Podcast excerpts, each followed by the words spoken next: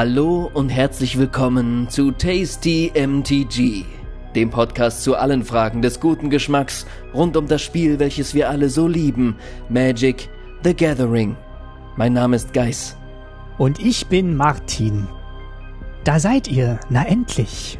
Seid herzlich willkommen. Spät ist's, doch kommt nun ins Helle herein. Fröstelnd, so scheint mir, ein wenig beklommen, ich sehe euch zittern im flackernden Schein. Mein Herr, meine Dame, hinfort mit den Sorgen, denn heut wird gefeiert, als gäb's keinen Morgen. Da, hört ihr sie lachen da drinnen im Saal? Legt ab euren Mantel und mit ihm die Qual. So lasst euer Herz zur Musik fröhlich klopfen und öffnet die Kehle für leckere Tropfen. Die Nacht sie mag gruseln und drücken und grausen. Doch wärt ihr jetzt lieber im Dunkeln da draußen? Seid still, hört mir zu. Das vampirische Feste, es hat nun ein Ende und auch seine Gäste. Die Falkenrad, Stromkirk, die Markov, Voldaren, sie trinken dein Blut. Und drum lass sie erfahren, wir Menschen, wir Wölfe, dies nicht mehr erdulden und kommen zu holen, was sie uns nun schulden.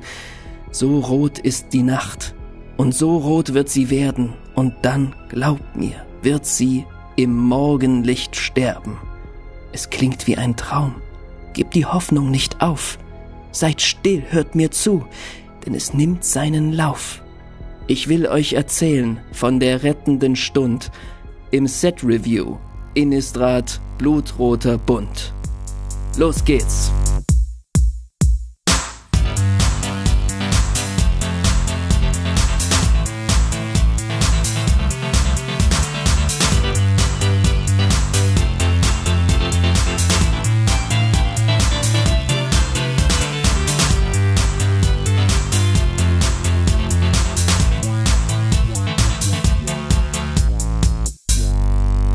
Ja, mit dieser schaurig schönen Musik von Brian Tio, Mysterious Lights hieß die, geht's los. Und wir sind immer noch auf Innistrad. Hallo Geis.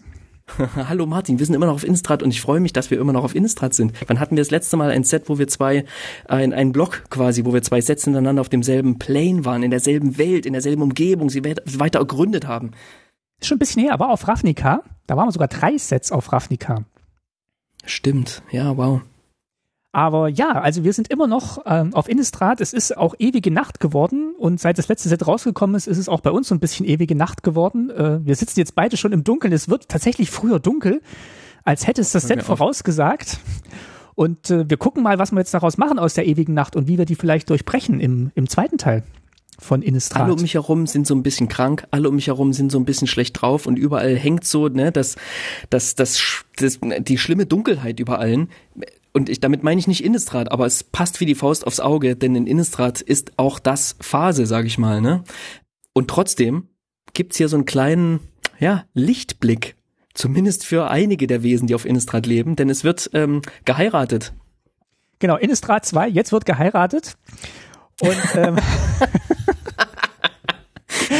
Und ähm, ja, was, was haben wir vor heute? Also wir, wir gucken natürlich auf das, auf das Set Blutroter Bund und gehen das mit euch mal durch und schauen, was sich da flavormäßig so tut. Ähm, zuvor gucken wir aber erst nochmal auf die, äh, auf die Welt, wie die hier gebaut wurde, was die Vampire in Innistrad überhaupt für eine Rolle haben, was die da machen, warum die jetzt überhaupt Hochzeit feiern müssen und können.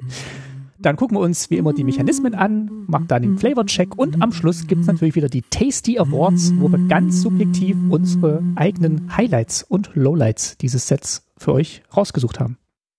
Das hast du ganz großartig zusammengefasst. Und bevor wir loslegen, gibt's schnell eine Vorspeise. Und was wird uns denn kredenzt auf diesem Feste? Es gibt als Vorspeise kleine leckere Blutwurst-Maultaschen.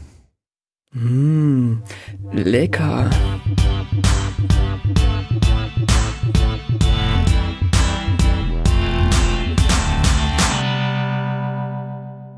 Und heute gibt's eine Vorspeise in eigener Sache. Nämlich, ähm, die kommende Folge wird jetzt hier beworben. Und nicht nur das, ihr könnt ein Teil dieser Folge sein. Denn zur Weihnachtszeit, pünktlich zum 1. Dezember, wird es eine neue Folge von Tasty MTG geben, nämlich den Adventskalender. Das hat uns im letzten Jahr so viel Spaß gemacht und wir haben so viel tolles positives Feedback bekommen, dass wir das dieses Jahr einfach ungeschönt wiederholen, was wir letztes Jahr gemacht haben. Und nicht nur das, ihr könnt ein Teil davon sein. Wie? Genau, letztes Jahr haben wir das ja so ein bisschen spontan gemacht und dieses Jahr haben wir natürlich weit im Voraus, haben wir im Sommer die Planungen schon begonnen und äh, haben uns entschieden, euch jetzt ähm, eine Woche bevor wir aufnehmen, nochmal aufzurufen, da doch mitzumachen beim Adventskalender. Und zwar, wir verlosen die drei Adventssonntage äh, der erste Adventssonntag liegt leider nicht innerhalb des Adventskalenders, der ist nämlich schon im November. Aber dann haben wir noch drei Adventssonntage übrig, die im Dezember liegen. Und hinter jedem Türchen im Advent versteckt sich natürlich eine Karte, die äh, wir vorstellen oder vorstellen wollen, die ein vielleicht Weihnachtsthema hat oder wo wir uns äh, ein bisschen um die Ecke gedacht ein Weihnachtsthema dazu hingezaubert haben. Und ähm, genau, und für die drei Adventssonntage könnt ihr das machen. Das heißt, alles, was ihr dafür tun müsst, ist äh, euch eine Karte raussuchen, von der ihr glaubt, dass sie sehr gut zu Weihnachten passt, vielleicht eure Lieblingsweihnachtskarte ist, weil ihr die gerne im Advent spielt, im Dezember spielt, weil die irgendwas Lustiges, äh, Weihnachtliches äh, inne hat, vom Flavor her. Und äh, ja, uns die mitteilen. Und das könnt ihr machen gerne per Sprachnachricht, damit wir das auch einspielen können, weil es natürlich ein, ein Podcast und ein auditiver Adventskalender. Also mhm. sprecht das gerne ein in euer Smartphone oder wenn ihr ein Mikrofon habt am Rechner, gerne da. Nicht länger als eine Minute. Stellt uns eure Karte vor. Eine Einsendung haben wir tatsächlich auch schon bekommen. Und äh, schickt uns das an unsere E-Mail-Adresse crew at tastymtg, also C-R-E-W, crew at tastymtg.de. Das verlinken wir auch nochmal in den Show Notes. Und ähm, ja, dann wählen wir davon äh, drei aus und äh, wenn es mehr als drei sind, die eingesandt werden, dann wählen wir drei aus. Ansonsten ähm, sind es halt die drei. Und äh, ja, wir freuen uns, wenn ihr mitmacht und uns äh, eure Weihnachtskarte vorstellt für den Adventskalender. Ich freue mich da auch total drauf zu hören, was ihr für Karten mit Weihnachten verbindet. Und wenn ihr den Weihnachts-Adventskalender des letzten Jahres angehört habt, dann wisst ihr, dass das ähm, durchaus weiter weggeholt sein darf ja. ähm, und trotzdem in den Adventskalender reinpasst. Jedes Türchen ist quasi so groß wie eine Magic-Karte. Und äh, ja, genau. Wenn ihr jetzt noch keine Vorstellung habt, wie der Adventskalender aussieht oder wie der sich anhört, dann hört da gern mal rein in die Folge aus dem letzten Jahr. Wir werden definitiv keine Karte wiederholen, sondern einfach 24 neue neue kleine Geschichten erzählen, beziehungsweise waren es sogar 25 im letzten Jahr, weil wir uns quasi das Weihnachtsfest haben wir beide das Türchen bestückt, der Martin und ich. Und äh, so werden wir es auch dieses Jahr wieder machen. Und wir freuen uns, wenn ihr dabei seid. Und ich würde auch sagen, Martin, wollen wir, wollen wir irgendwas Kleines noch verlosen, irgendwie so einen kleinen Anreiz schaffen, irgendwas dem, äh, dem oder der glücklichen Gewinnerin ähm, noch was, noch was überreichen? Oder allen Teilnehmern? Komm, komm, für jeden. Für jeden der, der drei Adventssonntage hauen wir noch eine Karte raus. Okay, da ziehe ich jetzt. Die wir mit einem mit dem größten Edding, den wir finden können, noch altern vorher. genau. wir machen einfach schwarz alles drüber. Ähm, weil ist ja ewige Nacht. So, ich hole hier mal so eine große Kiste raus. Ähm, ich weiß gar nicht, ob ich das schon mal in der Sendung erwähnt hatte. Ähm, eine Kollegin von meiner Freundin ist in, äh, ist in Ruhestand gegangen und wir haben die besucht und die hat früher mit ihren Kindern Magic gespielt, was schon mal richtig cool ist und ähm, hat uns dann oder mir in dem Fall eine große Box mit alten Magic-Karten überlassen, die ich noch nicht sortiert habe und ähm, ich ziehe jetzt aus dieser Box einfach, äh, also man hört hier das vielleicht. Das ist aufregend. Man hört hier so vielleicht. Das ist die Box mit den Lotusen und Moxen wahrscheinlich. Ne? ja, ich glaube nicht. Also es sind tatsächlich äh, eher so so Comments, aber aus äh, richtig alte Karten und ähm, manchmal sind auch noch so Pokémon-Karten dabei. Und ähm, ich also es gibt auch Nieten. Entschuldigung, alle Pokémon-SpielerInnen. Genau, äh, war ich ziehe so einfach drei Karten hier raus und ähm, ja, die äh, unterschreiben wir oder machen irgendwas Lustiges damit und äh, irgendwas, irgendwas Lustiges machen wir noch damit. Ich glaube, das sind keine Karten, die von finanziellem Wert sind, aber wir werden sie quasi äh, mit einem sentimentalen Wert noch bestücken, versprochen. Wir malen diese Vampirzähne dran, die jetzt beim, äh, beim Dekorahmen von Innistrad Blutroter Bund äh, Verwendung finden. Mm. Okay, also ich ziehe mal. Fang, Fang Frames. Der Fang Frame. Also ich ziehe mal hier eine Karte. Also die erste Karte, die wir ähm, äh, verlosen, ist der engelsgleiche Helfer Kreatur Geist fliegend für eins und ein weißes, kann man tappen und eine angreifende oder blockende Kreatur deiner Wahl erhält plus eins plus eins bis zum Ende des Zuges. Eins eins Geist. Mhm. So, dann ähm, die zweite. If only every message was as perfect as its bearer ist der englische Flavortext.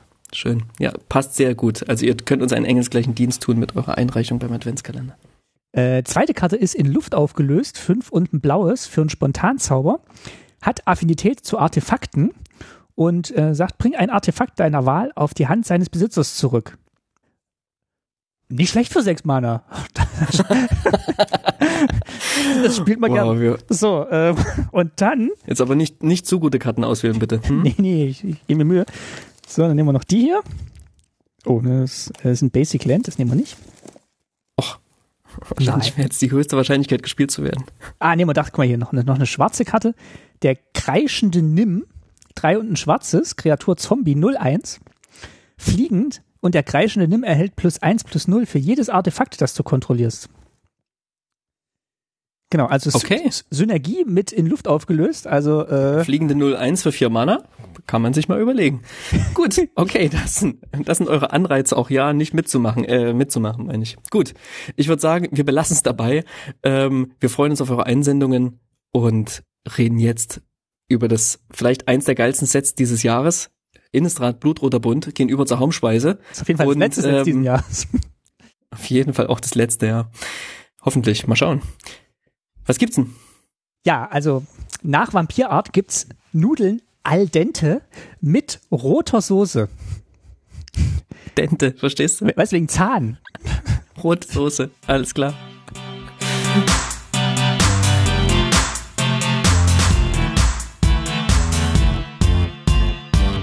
Kein Scheiß, ne? Al dente bissfest.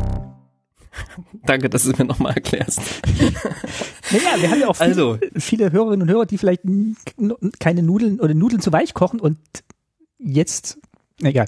Und ähm, ja, Wir steigen ein und sprechen ein bisschen über die über die Welt, in der wir uns hier befinden. Denn kurz äh, kurze Ansage, wir werden auch über die Story sprechen. Allerdings werden wir das in einer gesonderten Folge tun, die quasi nach dem Adventskalender rauskommt. Dann sind quasi auch alle Episoden zum äh, ja alle Web-Episoden zur Handlung von Innisrad Blut oder Bund dann auch draußen, die werden wir dann auch gelesen haben und dann werden wir quasi nochmal die Handlung zusammenfassen in einer extra Folge, uns dafür schön Zeit lassen mit den Schlüsselmomentkarten und allem Pipapo, was dazugehört. Das heißt, wir werden jetzt, wo wir auch nur ein beziehungsweise zwei Teile dieser Story kennen, gar nicht so viel darüber sprechen. Wir werden eher über die Welt sprechen, in der wir uns hier befinden, ähm, werden vielleicht ein bisschen Überblick über auch die Vampire auf Innistrad geben und einen kleinen geschichtlichen Blick zurückwerfen und äh, ja, uns dann vielleicht auch ein bisschen eher über den über den Flavor und ähm, den mechanischen Flavor hier dieser Welt konzentrieren. Aber ja, es gibt einen kleinen Story-Teaser, so viel kann man schon sagen. Ähm, so was würde ich jetzt ähm, als kleinen Teaser sei an dieser Stelle gesagt, die Handlung knüpft tatsächlich an die Handlung von Mitternachtsjagd an. Und zwar ziemlich, ziemlich nahtlos. genau, Oder? nahtlos an die schicksalshafte Abwesenheit knüpfen wir hier an. Wir erinnern uns, Sorin Markov steht entsetzt wie äh, äh, ja ein Anime-Charakter vor dem, vor dem Sarg seines Großvaters und stellt fest, der Großvater ist, ist geraubt, Edgar Markov ist weg und in der neuen Story stellt sich raus, nicht nur der Großvater wurde geraubt, auch der Sarg, den äh, Sorin Markov auf der Karte noch sieht, ähm, ist weg. Und genau damit geht's jetzt geht's jetzt weiter. Also das ist die eine die, der eine Teil der der ersten Story, die veröffentlicht wurde. Ed, äh, Sorin Markov äh, stellt fest, dass sein Großvater geraubt wurde. Genau, und es kann aufgelöst werden. Es ist eine Karte, die inhaltlich sozusagen eigentlich aus Blutroter Bund stammt, dort überhaupt erst Erwähnung findet und eigentlich kein Story-Schlüsselmoment von Mitternachtsjagd war, sondern wahrscheinlich darüber geschiftet wurde, um das irgendwie inhaltlich, entweder um es absichtlich inhaltlich anzupassen oder weil man sich gesagt hat, naja, es erfolgt ja eh kurz darauf die, die Auflösung sozusagen äh, mit Edgar Markov, das packen wir jetzt mal mit da drüben rein, äh, das ist schon nicht so schlimm, wir brauchen aber jetzt hier noch diese, diese Karte aus, aus mechanischen Gründen oder so. Genau, also der ist weg und ähm, wissen wir denn schon, wo er ist? Äh, Wir wissen, wo der ist. Äh, Der ist bei Olivia Voldaren, denn die will heiraten. Ne? Die Nacht ist immer noch unendlich lang. Olivia Voldaren hat den Mondsilberschlüssel den Menschen entwendet, den Menschen und Werwölfen, die sich hier quasi, na wobei, nee, den, den, den Menschen und der einzige Werwolf, das ist ja quasi dann äh, Arlen Court sozusagen, die auf deren Seite ist. Äh, aber auch die anderen Werwölfe beginnen daran, an Tobolas Mission zu zweifeln. Ähm, den Mondsilberschlüssel hat Olivia entwendet, um zu verhindern, dass wieder Tag wird, hat jetzt eine ewige Nacht und nutzt die ewige Nacht, um eine ewige Party zu schmeißen, zu heiraten, alle Vampire einzuladen und sich an den, ja, den paar Menschen, die da da sind, äh, zu ergötzen. Das ist ein bisschen kurz gedacht, denn Sorin, und so viel sei schon gedacht, gesagt, ja, Sorin sieht ähm, so viel, wie es jetzt die Vampire, wie, wie die Vampire sind und so bedroht wie die Menschen sind, so schnell wird dann wahrscheinlich deren Nahrungsquelle Blut einfach alle sein irgendwann. Die werden sich jetzt über die Menschen hermachen und wenn es keine Menschen mehr gibt, also keine Nahrung für die Vampire, dann wird es auch irgendwann keine Vampire mehr geben. Und das ist so ein bisschen, ja, der Auftakt, der Auftakt der neuen Story. Was nun genau passiert, wissen wir nicht genau, aber das ist so ein bisschen die, ja, die Grundlage dieses, dieses Sets, diese große Party und dieser Moment von jetzt feiern wir Jetzt feiern wir die Vampire, unsere Welt, die Nacht gehört uns und Innistrad gehört uns. Genau, sehr viel mehr wissen wir noch nicht. Die zweite Story, hast du schon gesagt, ist zum Zeitpunkt der Aufnahme jetzt erschienen, leider erst nur auf Englisch. Deutsche Übersetzung kommt wahrscheinlich jetzt so die Tage, aber wie Geist schon gesagt hat, wir machen natürlich eine Folge extra zur Story. Nachdem die so gut ankam, die vielen Kommentare, die uns das bezeugen, sind leider noch nicht eingetroffen, aber wir gehen einfach davon aus, dass es gut ankam und machen deswegen im, im Dezember, äh, also wir spoilen jetzt quasi noch die letzten Folgen für dieses Jahr, machen wir dann tatsächlich noch was zur, zur Story von Blutroter Bund. Vampire auf Innistrad. Lass uns ganz kurz über die Vampire sprechen, denn ich glaube, das ist ganz cool, um die Gemengelage zu verstehen, warum jetzt Olivia den alten Markov wiederbelebt hat und jetzt heiraten will und so. Ne? Wir wissen, da geht's um ein paar Machtspielchen, aber ähm, genau, ich habe zwar schon Magic gespielt zu Zeiten von ähm, äh, Shadows over Innistrad und Eldritch Moon, habe damals die Story nicht so richtig verfolgt und mir ist so war das alles ein bisschen bisschen mhm. fremd und deswegen würde ich jetzt sozusagen für mich, für uns und auch für die ZuhörerInnen einfach mal so ein bisschen die Geschichte der Vampire auf Innistrad noch mal kurz Revue passieren, Revue passieren lassen, damit klar ist, wer sind da überhaupt die Akteure, wer kommt da überhaupt zur Party, ne? Das Spannende an Magic ist ja, dass die Vampire auf jeder Welt so ein bisschen anders funktionieren. Ähm, mhm. Wir erzählen später noch was äh, zum Vampir-Mythos generell, aber wenn ihr euch erinnert, letztes Jahr auf Sendika, da sind die Vampire ja tatsächlich entstanden durch die eingeschlossenen Eldrazi in der Welt, die dann so rausgesuppt sind und dann Vampire gegründet haben. Auf Innistrad war das ein, war das ein bisschen anders. Lass uns einen Vampir gründen. Gut, Emra, cool, machen wir so. Ach nee, die war ja schon nicht mehr da. Es war mehr so, so unbewusst. Ja, wie war denn das auf Innistrad? Also unsere Recherchen basieren hauptsächlich einerseits auf alten Planeswalker Kommentaren. Achso, dem Jahr, dem Planeswalker Guide natürlich. Einem alten Planeswalker Guide, den Geist gefunden hat aus dem Jahr 2011, der nochmal auf die Vampire mhm. eingeht und parallel auf den äh, auf den ist immer noch sehr großartigen Artbooks äh, von Innistrad, das zum letzten Set erschienen ist. Also das war dann 2015, 16 muss das gewesen sein. Da wird nochmal die Geschichte erzählt und zwar war das so, dass Edgar Markov, der, äh, dem verdanken wir das alles, der hat einen Weg gesucht, um sich und seine Familie unsterblich zu machen und nicht mehr zu altern. Und äh, hat da so ein paar Experimente gemacht. Also es war tatsächlich so ähm, eine, eine wissenschaftliche Herangehensweise, könnte man fast sagen, die er da versucht hat. Mhm. Und mhm. parallel dazu hat ihn der Dämon Schilgingar in Versuchung geführt, indem er nämlich eine Hungersnot auf Innistrad ausgelöst hat und ihn dann so indirekt dazu gebracht hat, Mensch, mach doch mal ein paar Experimente mit Blut ähm, und äh, guck doch mal, ob du damit nicht vielleicht ähm, einerseits die Menschen auch so ein bisschen äh, ja reduzierst, die da eh, eh jetzt an Hunger sterben würden und experimentiert da mal ein bisschen rum. Und das hat tatsächlich geklappt. Äh, er musste dann tatsächlich noch das Blut eines Engels trinken und äh, dieses dunkle Ritual, dieses Blutritual hat dann zum gewünschten Erfolg äh, geführt und äh, so sind die ersten Vampire entstanden. Er hat dann, glaube ich, das an sich zuerst ausprobiert und dann mit seinem Enkel so Sören, Soren. So. Und ähm, ja, dann ausgewählte andere wichtige Personen, Adlige in, äh, auf Innistrad hat er dann noch zu anderen Vampirfamilien gebracht. Ja, Edgar Markov, der erste Vampir Innistrads. Und ähm, eigentlich nicht mehr so richtig existent, aber Olivia hat ihn nochmal fit gemacht, um nämlich ihn äh, zu ehelichen und damit ihre eigene Familie, das Geschlecht der Voldaren, äh, mit dem der Markovs zu vereinen und sie als der fittere Teil der Vereinigung sozusagen ähm, dafür zu sorgen, dass die Voldaren damit zur größten und wichtigsten Vampirfamilie auf Innistrad werden, zum größten Vampirgeschlecht. Ja, äh, man spielt ja immer von Bloodlines, Blutlinien, sagt man im Deutschen jetzt nicht so nicht so oft, aber ähm, das passt natürlich zum Vampirischen sehr sehr schön. Wir befinden uns in Stenzen, Stensia. Ja, hier befinden sich quasi fast alle der Vampirfamilien. Da sind die irgendwie so zentriert, eingeschlossen von Bergen. Ne? Auf den Ländern, auf den äh, Länderkarten vom Blutroten Bund sehen wir ja auch diese ganzen ja Cliffs und und ähm, äh, Pässe quasi, die man überbrücken muss, um irgendwie dahin zu kommen, dahin zu ähm, ähm, ja, einfach in das, in, die Vampir, in das Vampirland hineinzukommen. Und da leben natürlich nicht nur Vampire, sondern auch Menschen, ja, Menschen, und ich habe diesen wunderschönen Satz gefunden, die haben äh, in, in Zitat an irrational loyalty to their oppressive home, ja, also eine nicht nachvollziehbare Loyalität gegenüber ihrer Heimat, ja, also es, es macht keinen Sinn, dass die da noch sind und nicht schon längst ausgewandert sind, aber ja, es ist ihre Heimat, es ist das, was sie haben. Einige arbeiten für die Vampire, ne, und ähm, sind da zu Hause, aber sind natürlich eine, ja, vom Aussterben bedroht, buchstäblich. Ja, der größte Arbeitgeber, ne? Die Vampire in der Gegend. Ja, das ist so ein bisschen Feudalherrschaft, ne? Und die Vampire sind einfach die, die mächtigen, feudalen Lehnsherren, die jetzt hier die Menschen für sich knechten lassen und gegebenenfalls auch mal einen aussaugen. Und dann, wenn er Glück hat, wird er selber zu einem Vampir oder stirbt einfach daran.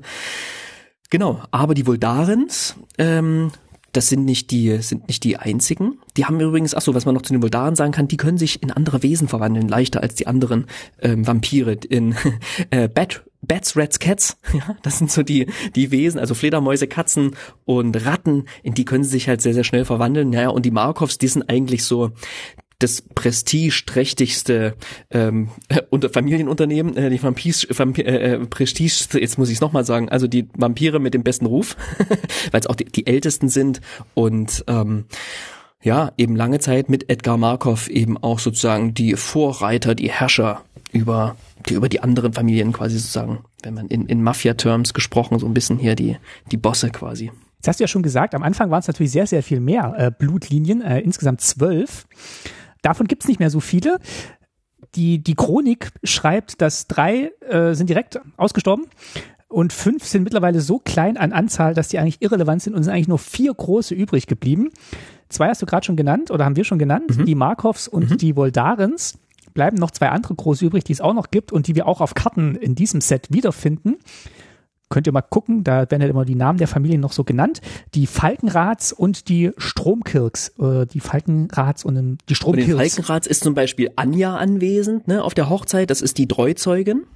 Also ein altes Wort für die Trauzeugin und ein ziemlich, ziemlich cooler Charakter. Die Karte auch illustriert ähm, von dem silbernen Tasty Award Gewinner der letzten Folge, Yongjae Choi ich habe es hoffentlich richtig ausgesprochen, super coole Karte. Anja, ich spiele sie auch als Commander, finde ich wirklich richtig, richtig cool. Ja, genau. Also die Falkenrad sind anwesend, die, die Stromkirks sind auch ähm, anwesend. Wo kommen die denn eigentlich her, Martin? Die Stromkirks, die kommen ähm, so ein bisschen äh, außerhalb von Stenzen her. Die sind, die wohnen an der Küste, ein schönes Küstenanwesen gesichert. Okay. Und äh, die Gegend äh, heißt äh, Nephalia. Und da sind die zu Hause. Das sind so ein bisschen die, die Feingeister, die wohnen so ein bisschen außerhalb. Ja, deren Superpower, wenn man das so sagen kann, ist so, dass sie Illusionsmagie irgendwie für sich entdeckt haben, sich gut maskieren können. Wohingegen die Markovs, das habe ich noch gar nicht erwähnt, ähm, die Psychomagie so sehr für sich, sehr für sich ja quasi entwickelt haben. Also die haben alle irgendwie so ihre eigenen, ne, ihre eigenen Kräfte, die sie mitbringen. Das ist ist ganz ganz spannend. Die Falkenrad sind zum Beispiel die, die am besten von allen Vampirgeschlechtern äh, fliegen können. Ist auch spannend, diese Vampire, die haben was, das nennt sich Glamour. Das heißt, die können sich alle so erscheinen lassen, als wären sie normale Menschen und, äh, tauchen, und werden dann von Menschen nicht so richtig erkannt. Das heißt, diese, diese Fähigkeit haben sie alle so ein bisschen, aber jeweils unterschiedlich ausgeprägt. Ähm, hast gerade schon schön rausgearbeitet, dass die ganzen Vampirfamilien alle Eigenschaften von den Vampiren immer so ein bisschen spezialisiert haben. Also Psychomagie, äh, Verwandlung in andere Wesen, ähm, so das Bestialische, das eher bei den Falkenrats zu Hause. Und so sind die alle ein bisschen, bisschen anders gelagert. Ja, der, der erste der Falkenrats war ein Falkner, ne? daher auch ein bisschen der, ja. der Name. Also es gibt zu, zu den großen vier Familien gibt schon ein bisschen mehr Geschichte auch. Ähm, aber lass uns mal noch von den fünf kleineren, ähm, die noch kurz erwähnen, von den fünf kleineren kennen wir tatsächlich aktuell nur vier und ich glaube, wir kennen die auch nur, weil jetzt aktuell im Blutroten Bund auch ein paar zu Gast sind auf der Party. Das sind zum einen die Maurer, der älteste von denen, älteste Aktive, ist der Streffan. Ich muss immer wieder schmunzeln, wenn ich den Namen höre. Der Streffan Maurer, ja, der Maurer Streffan. Ähm, der hat jetzt auch eine Karte bekommen, wo er ja sehr ehrwürdig auch fliegt, also offenbar auch ein Vampirgeschlecht, was, Schön was fliegen kann. ne? Einen fantastischen Backenbart. Ja. ja. ähm, es gibt die Dusken, über die weiß ich nicht so viel. Ich glaube, die haben was mit Dämonen am Hut. kann ich dir gar nicht so genau sagen. Es gibt die Domnati, auch die haben jetzt eine Karte bekommen zum ersten Mal, nämlich Henrika Donati. Und es gibt die äh, Nusfa. Das sind Vampire, die in Kindesgestalt erscheinen. Ja, also die sehen aus wie Kinder, sagt aber nichts über deren Alter, können hunderte Jahre alt sein ähm, und sind nicht weniger grausam wie die anderen Vampire. Ich sehe gerade ähm, in dieser in dieser Chronik hier, also in diesem Innistrad-Buch, wenn ich erinnere, es gab mal eine Karte, die hieß äh, Twins of Maura Estate. Da mhm. waren so zwei Kinder drauf, so blutverschmierte Kinder vor so einem, äh, mhm. vor so einem Haus. Da taucht ja, genau. der Name Maurer tatsächlich auch schon mal auf. Maurer, ja, ja, ja, ja. Die, die, die, die Maurer, die tauchen schon mal auf, aber zum Beispiel zu den Nusfa gab es nee. bisher überhaupt nichts, zu dem Dumnati gab es bisher überhaupt nichts. Und ich weiß es nicht genau, wie jetzt die Geschichtsschreibung äh, hierzu aussieht, aber es kann sein, dass die das erste Mal jetzt einen Namen bekommen haben und vielleicht in den noch kommenden Folgen sozusagen, in kommenden äh, Episoden kriegen wir vielleicht auch noch das letzte, noch bisher noch unbekannte Vampirgeschlecht einmal zu sehen. Also zu sehen nicht, weil wir, es wurden ja alle Karten quasi ähm, veröffentlicht, aber vielleicht bekommen wir noch einen Namen. Ja, und die kommen jetzt alle zusammen und machen Party. Und wie, wie sieht diese Party aus, Martin? Was ist dein Eindruck, wenn du, wenn du die, die Visual, die, die, die Key Visuals von, von Blutroter Bund siehst, wenn du über die Karten drüber scrollst, was kriegst du für einen Eindruck von dieser, von dieser Hochzeit? Wie wirkt die auf dich? Sehr dekadent, sehr opulent, sehr ausschweifend, ähm, sehr glamourös auch. Ähm, die High Society trifft sich quasi zu, einer, zu einem rauschenden Fest. Mhm. Es ist, ähm, es ist nicht das düstere Fest, es ist tatsächlich alles in knalligen Farben, würde ich jetzt nicht sagen, aber schon sehr, sehr opulent inszeniert. Genau. Mhm inszeniert und äh, die Vampire wissen zu feiern. Also das, ich habe mir das sehr gerne angeguckt. Es, es passt, es ist nicht, äh, es, es rutscht nicht ab ins Alberne. Ähm, wir machen am Schluss ja noch den kleinen ähm, Flavor-Check, aber was ich so beim ersten drübersehen gesehen habe und jetzt auch hier schon sagen kann, ist, dass es mir sehr, sehr gut gefällt, dass die Stimmung sehr gut ge getroffen wurde. Ähm, Magic tendiert ja gerade so ein bisschen in in nicht das ganz Düstere, was vielleicht so in den 90er oder Nuller Jahren äh, vorgeherrscht hat. Aber ich finde, mhm. das, das passt hier sehr, sehr gut. Dieses ein bisschen, ja, lebensbejahende, möchte ich fast sagen, zu den, zu den Vampiren. Und ähm, nee, also gefällt mir ganz gut. Wie gefällt's dir denn? Ey, ich bin, ich bin total hin und weg. Ich habe mich vorher schon drauf gefreut und es wurden alle meine Erwartungen bestätigt. Ne? Es hat das, was ich wollte, alles, was du gesagt hast, plus noch diese, diese Essenz von Groschenroman, die ich brauche, ja. Also ah ja, hm. es gibt ja diese vier, vier Versionen von Sorin, der Freudlose. Ja. ja. Und also ich weiß nicht warum, es würde mich immer abstoßen, glaube ich, weil ich es irgendwie vielleicht auch lächerlich finden würde oder so, aber hier, es passt so gut hin und ich finde es so, so geil, wie Soren der Freudlose da steht, wie ähm, aus allen Teenie-Vampir-Filmen, die man irgendwie ähm, nicht gesehen haben sollte, aber die man so kennt, äh, es ist irgendwie, es ist irgendwie cool. Es hat dieses, ja, es hat dieses Überschwängliche, dieses gewisse, nicht Pathos, sondern dieses gewisse Pathetische irgendwie, was hier reingelegt ist, ja. Also, ne, an anderer Stelle wäre es ein bisschen peinlich und hier passt es einfach perfekt, perfekt hin. Und es, es haut mich um. Die, die ähm, äh, Kreativen von Wizards zeigen, was sie an Worldbuilding können, ne? Also, keine Ahnung, allein wenn ich mir die Kostüme anschaue, ne, die gezeichnet sind, das sind ja keine Kostüme, die sich ein Schauspieler oder Schauspielerin angezogen hat, sondern die, die Kleidung, die hier gezeichnet wird, allein das vermittelt so viel Welt und so viel Stimmung und vermittelt mir so viel über die einzelnen Vampirgeschlechter. Ähm, ganz, ganz großartig und ähm, eben jene Farben, schwarz, weiß, rot, in denen die sich die Vampire in diesem Set befinden. Ja, wir haben auch zwei weiße Vampire. Ähm, das sind die Farben dieser Party, wenn man so will. Ähm, das ist großartig und es wird natürlich auch viel Blut gezeigt, aber es wird nie unästhetisch Blut gezeigt. Und an vielerlei Stelle, wo man das Gefühl hat, ja, wo so eigentlich Blut durch die Gegend gespritzt wird, dann wird es dargestellt als, als Rosenblätter. Und das passt so wunderbar zu dieser Hochzeit. Nicht nur, dass es sowas wie eine zensierte Form von Blut ist, ja, das als Rosenblätter darzustellen. Nein, es passt auch einfach immer noch wunderbar in dieses Hochzeitssetting hinein. Und wie es bei einer, wie es bei einer Hochzeit ist, da geht's natürlich um Sehen, aber vor allem um gesehen werden. Und es ist so geil zu sehen, wie die Vampire sich ins Zeug legen, gesehen zu werden, wie sie sich ins Zeug legen, hier ihr, ja, ihre, ihre Vampirfamilie zu repräsentieren. Und eigentlich möchte jeder von denen, jeder Einzelne im Mittelpunkt stehen. Und das ist cool, das macht es so dekadent. Ganz, ganz toll. Ja, also ist so ein bisschen auch Rocky Horror Picture Show, ne? Also alles nicht ganz so ernst genommen, aber trotzdem halt so ein bisschen trashig auch, aber es ist so ähm, so glamourös trashig und äh, das das fängt das Set sehr gut ein. Die Vampire sind die einen, die natürlich auf den Karten abgebildet sind. Mhm. Äh, wir haben aber auch äh, wiederkehrende Gäste. Äh, die nicht eingeladen sind zur Party. Die Menschen und die Werwölfe, die sind natürlich immer noch auf der Suche nach dem Mondsilberschlüssel und äh, zwangsläufig kommt es halt darum, dass die halt die, die Wedding Crasher werden und äh, die Party stürmen. Ähm, das heißt, die sehen wir auch wieder auf den, auf den Karten und im Set. Mhm. Ja, man kann sich die Story-Schlüsselmomentkarten schon mal ein bisschen angucken und antizipieren, was passieren könnte. Aber ich möchte jetzt gar nicht Rätsel raten. Aber ähm, das ist schon ganz schön. Ne? Unser kleines Intro hat ja auch verraten, es gibt wirklich diese zwei Seiten, die einen wollen feiern und irgendwie sich selber, sich selber gegenseitig feiern und die anderen sagen, jetzt reicht's, jetzt ist Schluss, das hat jetzt ein Ende. Und das ist das ist schon cool. Das hat schon, das hat, das hat Potenzial, viele interessante, und es gibt viele interessante Karten dazu.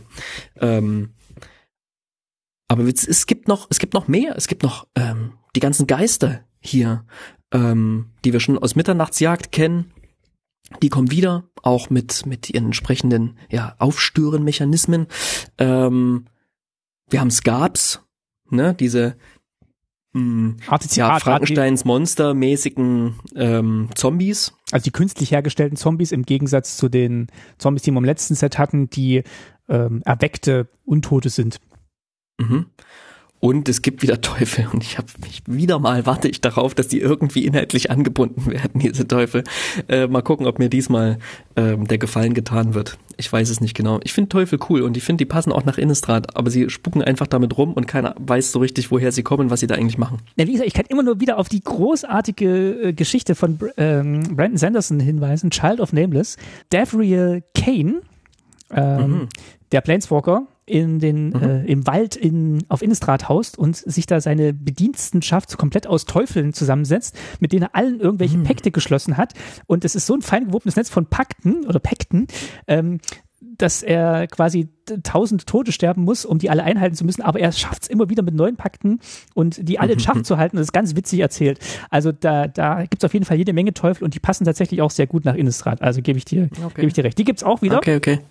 Und ähm, ja, ansonsten hast du schon gesagt, finden wir alle Kreaturen wieder auch in ihren, in ihren Farben, die wir letztes Mal unterwegs waren.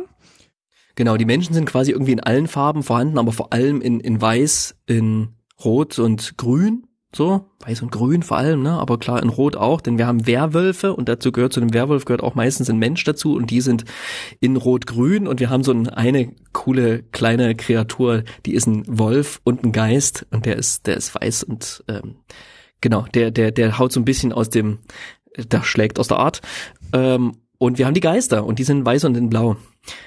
Genau. Ja, Planeswalker haben wir auch wieder mit dabei. Wie wir schon vermutet haben, sind jetzt die anderen drei der Gatewatch ähm, und ein Gast, der letztes Mal, die letztes Mal nicht äh, auf Karten repräsentiert waren. Diesmal sind es äh, Kaya in Schwarz-Weiß, Chandra klassisch in Rot und äh, Sorin in Schwarz. Mhm. Ja, Soren, der, der Freudlose. Ja. Das ist, ist geil. Das ist schön. Nee, ist schön. Also der, der ist freudlos, aber ich glaube, der, ne, man sieht ihn ja, der guckt ja so ein bisschen wissend auf der Karte. Der grinst ja so ein bisschen in sich hinein. Der ist so ein Teil davon und zugleich will er ja den Vampiren auch einfach sagen, Leute, das, das ist halt, das macht ihr einmal und dann gibt's keine Menschen mehr und dann müsst ihr zusehen. Also müsst ihr gucken, was passiert mit den Vampiren auf Innistrad. Der hat schon irgendeinen Plan. Mal gucken, was da noch kommt. Der wird noch allen zeigen. Ähm, aber was ganz spannend ist natürlich immer zu gucken, was mit den Farben hier passiert. Ähm, auf der einen Seite inhaltlich, ne, aber auch auf der anderen Seite mechanisch sind die Draftarchetypen.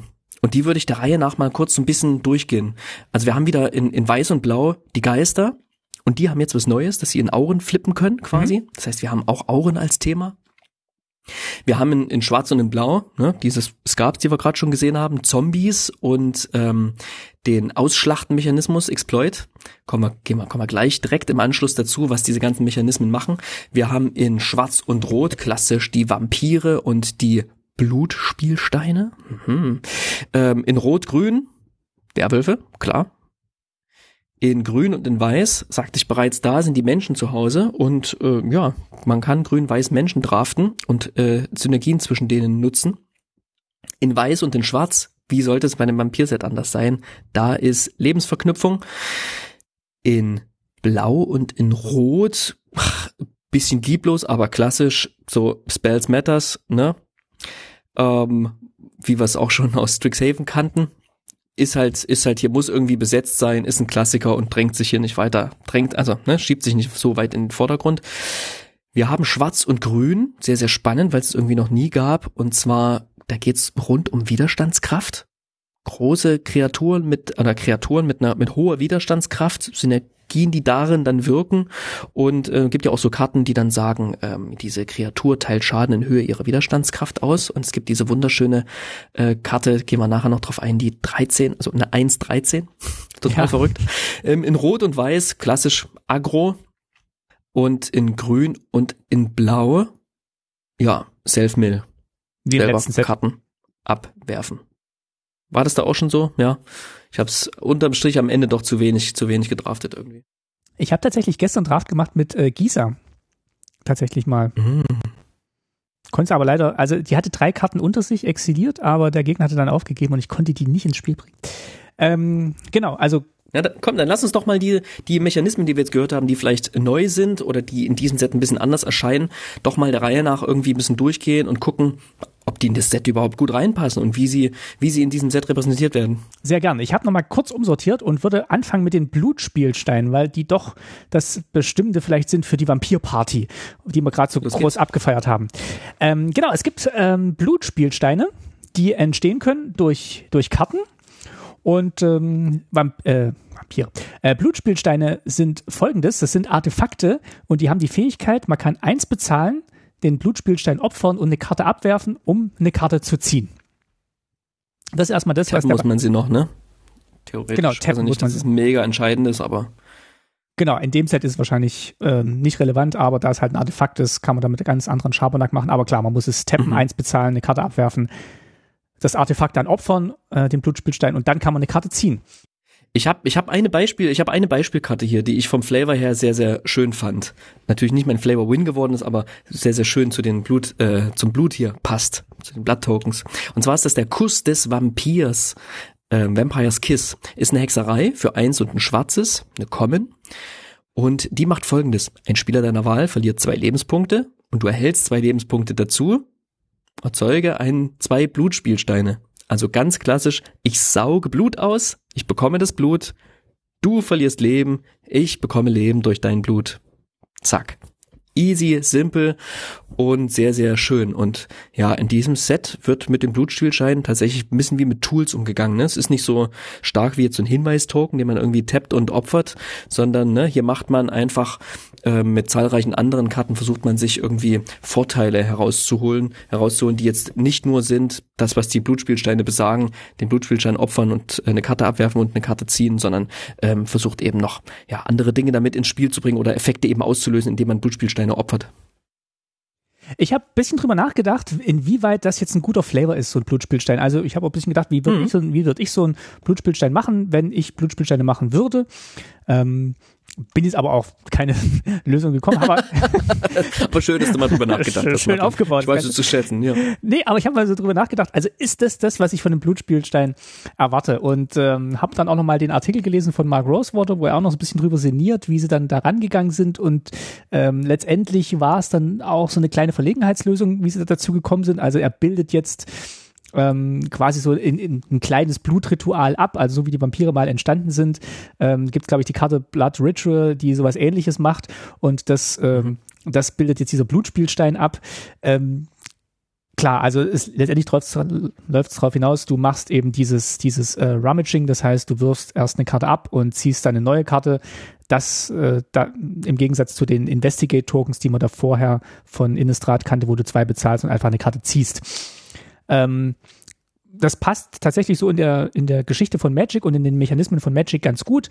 Ich hätte mir vielleicht tatsächlich bei Blutspielstein noch ein bisschen was gewünscht, was tatsächlich so dieses Aussaugen vielleicht noch mehr in den Vordergrund mhm. rückt. Letztendlich brauchen sie wahrscheinlich aber einfach einen klugen Mechanismus, der halt mit diesen Tokens umgeht ja, und einfach diesen Flavor Blut haben sie dann oben drauf geschrieben das Ding ist halt so ein bisschen, ne, also ich finde die Hinweistokens jetzt nicht das richtige Beispiel. Das bessere Beispiel wären vielleicht die Speisespielsteine gewesen, ne, weil die Speisespielsteine, die repräsentieren ja das, was man so unter Nahrung versteht. Ich, ich bekomme Leben dazu, ne.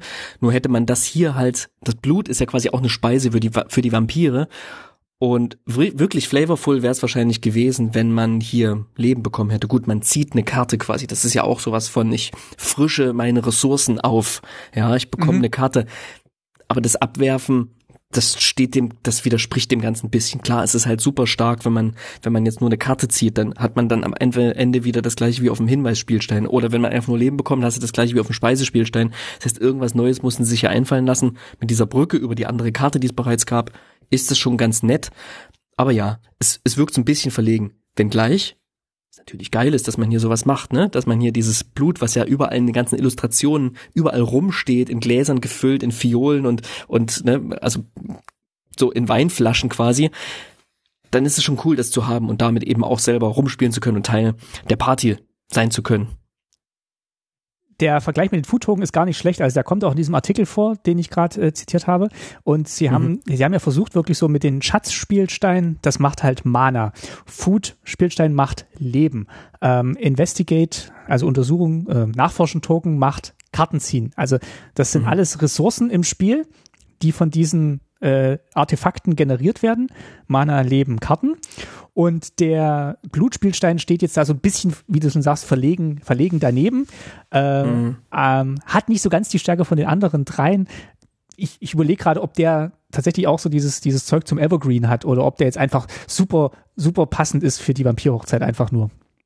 Also ich bin mechanisch froh, dass es nicht wieder Speisespielsteine gibt, weil die für super lange Spiele gesorgt hatten, auch wenn ich die irgendwie ganz gut mag. Man hätte aber auch machen können, ich nehme dem Speisespielsteine und und flavern sie einfach komplett auf Blut, also nur mit Illustrationen von wo auf den mit mit Blutillustrationen quasi, wenn du so willst. Aber dann stünde auf den Karten trotzdem immer wieder, äh, ne, du der Gegner verliert zwei Lebenspunkte, du bekommst zwei Lebenspunkte, mache zwei Speisespielsteine. Dann ist klingt es so ein bisschen wie äh, leg dir noch ein Sandwich daneben. Ja. Das ist es halt auch nicht. Von daher musste man es ums Flavor flavormäßig wirklich anzuziehen, das Ding auch Blut nennt. Von daher ja, mechanisch auf jeden Fall ziemlicher Kompromiss hier. Flavormäßig schön, dass es drin ist. Auf jeden Einfach weil es gut klingt, sich gut einbettet in den in den Flavor der einzelnen Karten und natürlich nett aussieht auch im Spiel, wenn du dann halt diese Bluttokens da auch liegen hast. Gut, gehen wir weiter. Ähm, wir haben noch eine weitere Mechanik, die so ein bisschen martialisch daherkommt. Ähm, haben wir reinsortiert. Abspalten gibt es im Englischen Cleave. Ähm, ich lese mal kurz den Reminder-Text zu Abspalten vor. Ja. Du kannst, also Abspalten steht quasi als alternative ähm, äh, Wirkkosten sozusagen mit auf der Karte und dahinter steht schräg in Klammern, du kannst diesen Zauberspruch für seine Abspaltungskosten wirken. Falls du dies tust, entferne den Text in eckigen Klammern. Das klingt nicht sehr flavorvoll, muss ich sagen. Entferne den Text in eckigen Klammern. Äh, das, das klingt eher wie, was mir der Deutschlehrer beim ähm, Diktat irgendwie an die Seite schreiben würde oder so, nachdem ja. er es ausgewertet hat. Man, man, kann sich jetzt nicht so vorstellen, dass, dass so ein Bewohner von Kessig sagt, ähm, ich gehe jetzt mal raus, noch ein bisschen was abspalten und dann, ah ja klar, du, du entfernst einfach Text in eckigen Klammern, äh, Streffan, nicht wahr? Na, das, ja, passt ist ein bisschen unbeholfen tatsächlich. Also, ich habe hier eine Beispielkarte, dann kriegt ja, man mal genaueres Bild. Pfad der Gefahr, Path of Peril, ist eine Rare, Hexerei, eins schwarz, schwarz, ähm, und hat folgenden Text, zerstöre alle Kreaturen mit Mana-Betrag zwei oder weniger.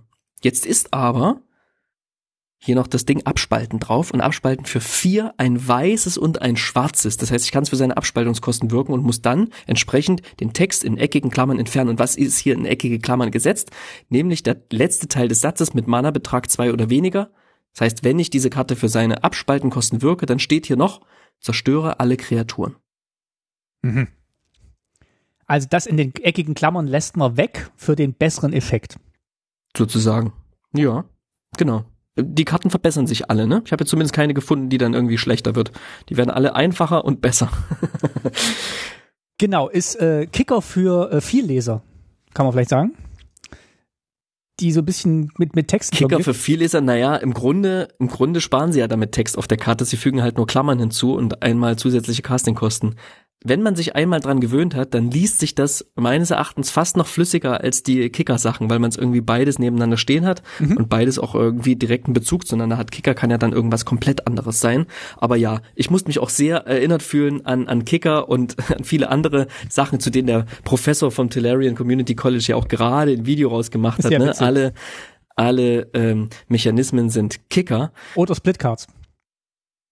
Oder Split Cards, genau, ja. Sehr, sehr cooles, schönes, schönes Video, ähm, was das einfach nochmal schön zusammenfasst. Und ja, natürlich, zahlen wir immer, immer wieder alternative Castingkosten, so wie Ausschlachten, kennen wir schon, ist in diesem Set auch drinne, hat quasi die zusätzlichen, die, die alternativen Kosten von ähm, opfere eine Kreatur und du kriegst noch einen zusätzlichen Effekt. Und hier ist es halt, zahle eine andere Form von Mana und du kriegst eine andere Form von Effekt dieser Karte.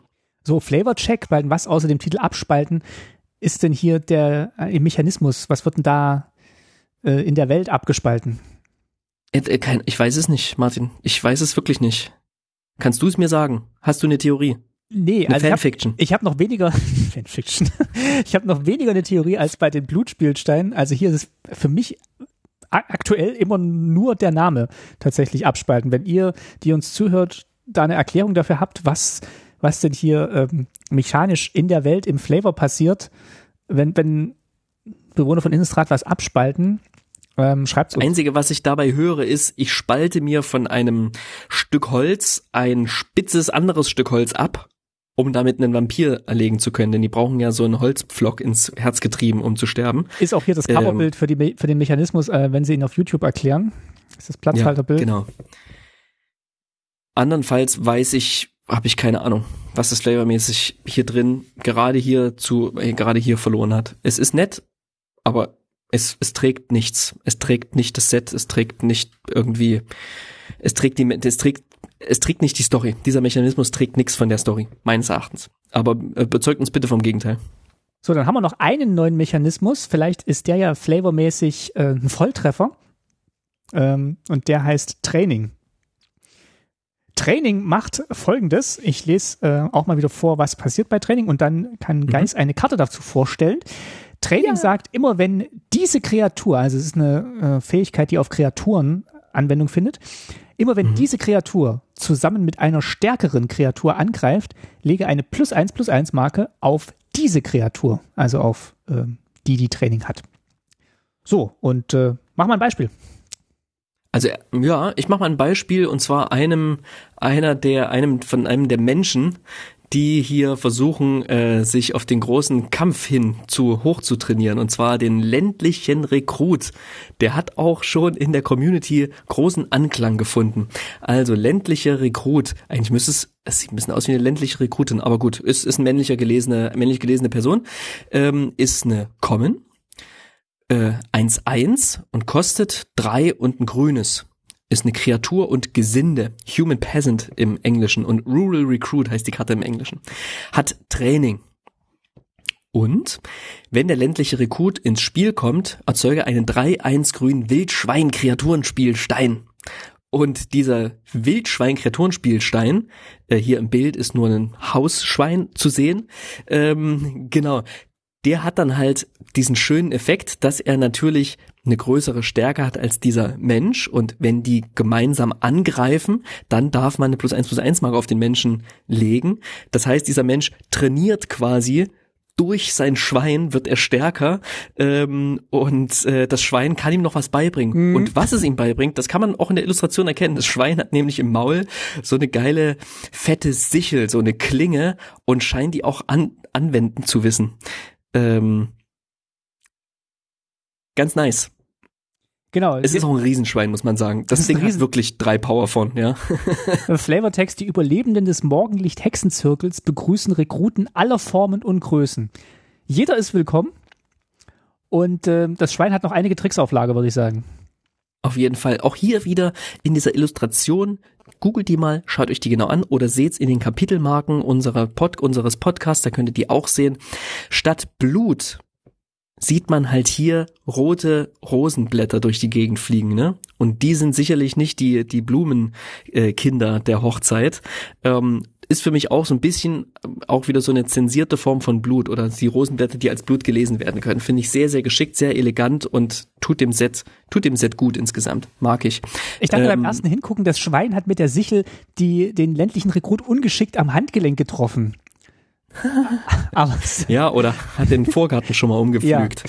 Ja, ähm, ja nee, ein sehr schöner Mechanismus, finde ich, äh, weil der ja, tatsächlich, das, äh, das illustriert, was, was äh, mechanisch macht. Äh, wir erinnern uns vielleicht noch an Mentor aus ähm, den Ravnica-Sets, die ich vorhin erwähnt habe, wo mhm. die äh, stärkere Kreatur ähm, das muss ich kurz kleineren was geben kann. Der kleineren was geben kann. Und hier ist es gerade äh, andersrum. Die kleinere holt sich quasi den plus eins plus eins Counter mhm. von der größeren.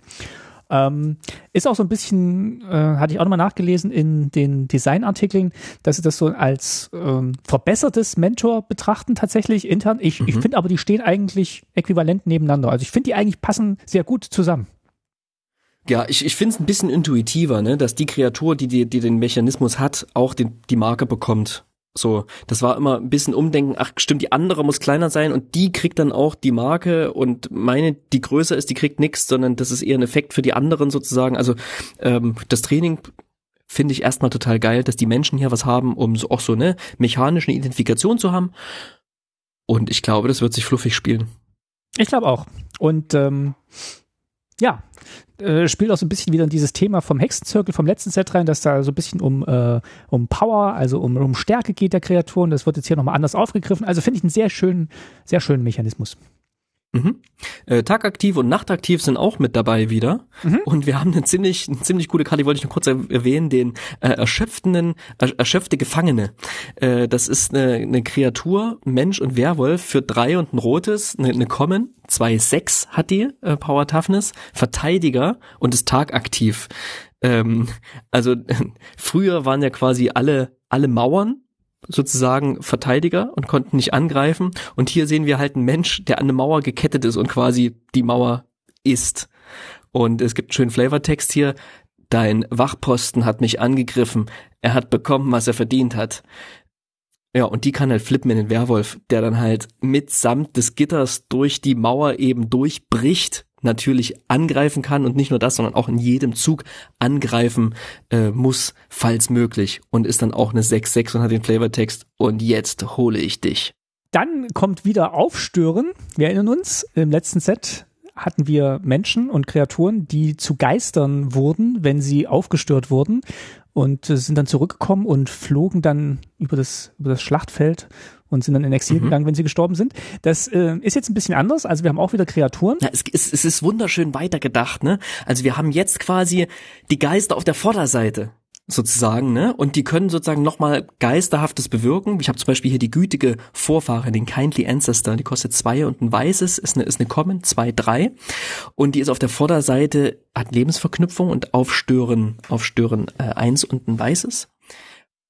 Und ist so eine ältere Dame, ne? So eine Großmutter, die da steht, ne? So eine, ist eine sehr schöne Karte, eine sehr, ja, positive, hoffnungsvoll aussehende Karte. Eine gut, ein guter Geist kann man da sehen. Flavortext ist, du siehst aus, als wäre dir kalt, Liebes. Also man sieht schon, ne, der, der Geist, die sieht, die sieht schon irgendwo, wo sie, wo sie helfen kann. Und auf der Rückseite, da wird sie dann eben, wird dieser Geist zu einer Verzauberung, ja? Also der Geist verzaubert dann eben hier ähm, diese abgebildete Hirtin, die hier ist mit ihren Schafen und liegt dann wie ein wärmender Mantel sozusagen um diese, um diese Hirtin. Verzaubert eben eine Kreatur und die verzauberte Kreatur kriegt dann Lebensverknüpfung, also das, was sie auf der Vorderseite hat. Ist eine wunderschöne Karte, erzählt eine kleine Geschichte und dann sieht man eben diese Frau ähm, und im Flavortext steht, ich danke dir, Großmutter, ich liebe dich auch. Ist es nicht herzergreifend, wie cool das in mein neues Auren Commander Deck passt? Als wäre es dafür gemacht. ich habe mir gerade mein Kestia-Deck fertig gebaut und wollte schon seit Jahren ein Aurendeck basteln, was halt eben in, in blau-weiß und grün ist und diese ganzen neuen Karten, die eben äh, Geister und Auren sind gleichermaßen, passen einfach perfekt rein, weil ich meinen Kreaturencount quasi noch ein bisschen runterschrauben kann und automatisch den Aurenzähler äh, damit ein bisschen hochsetze. Cool, super gut. Da kannst du dieses Set richtig gut dafür ausschlachten.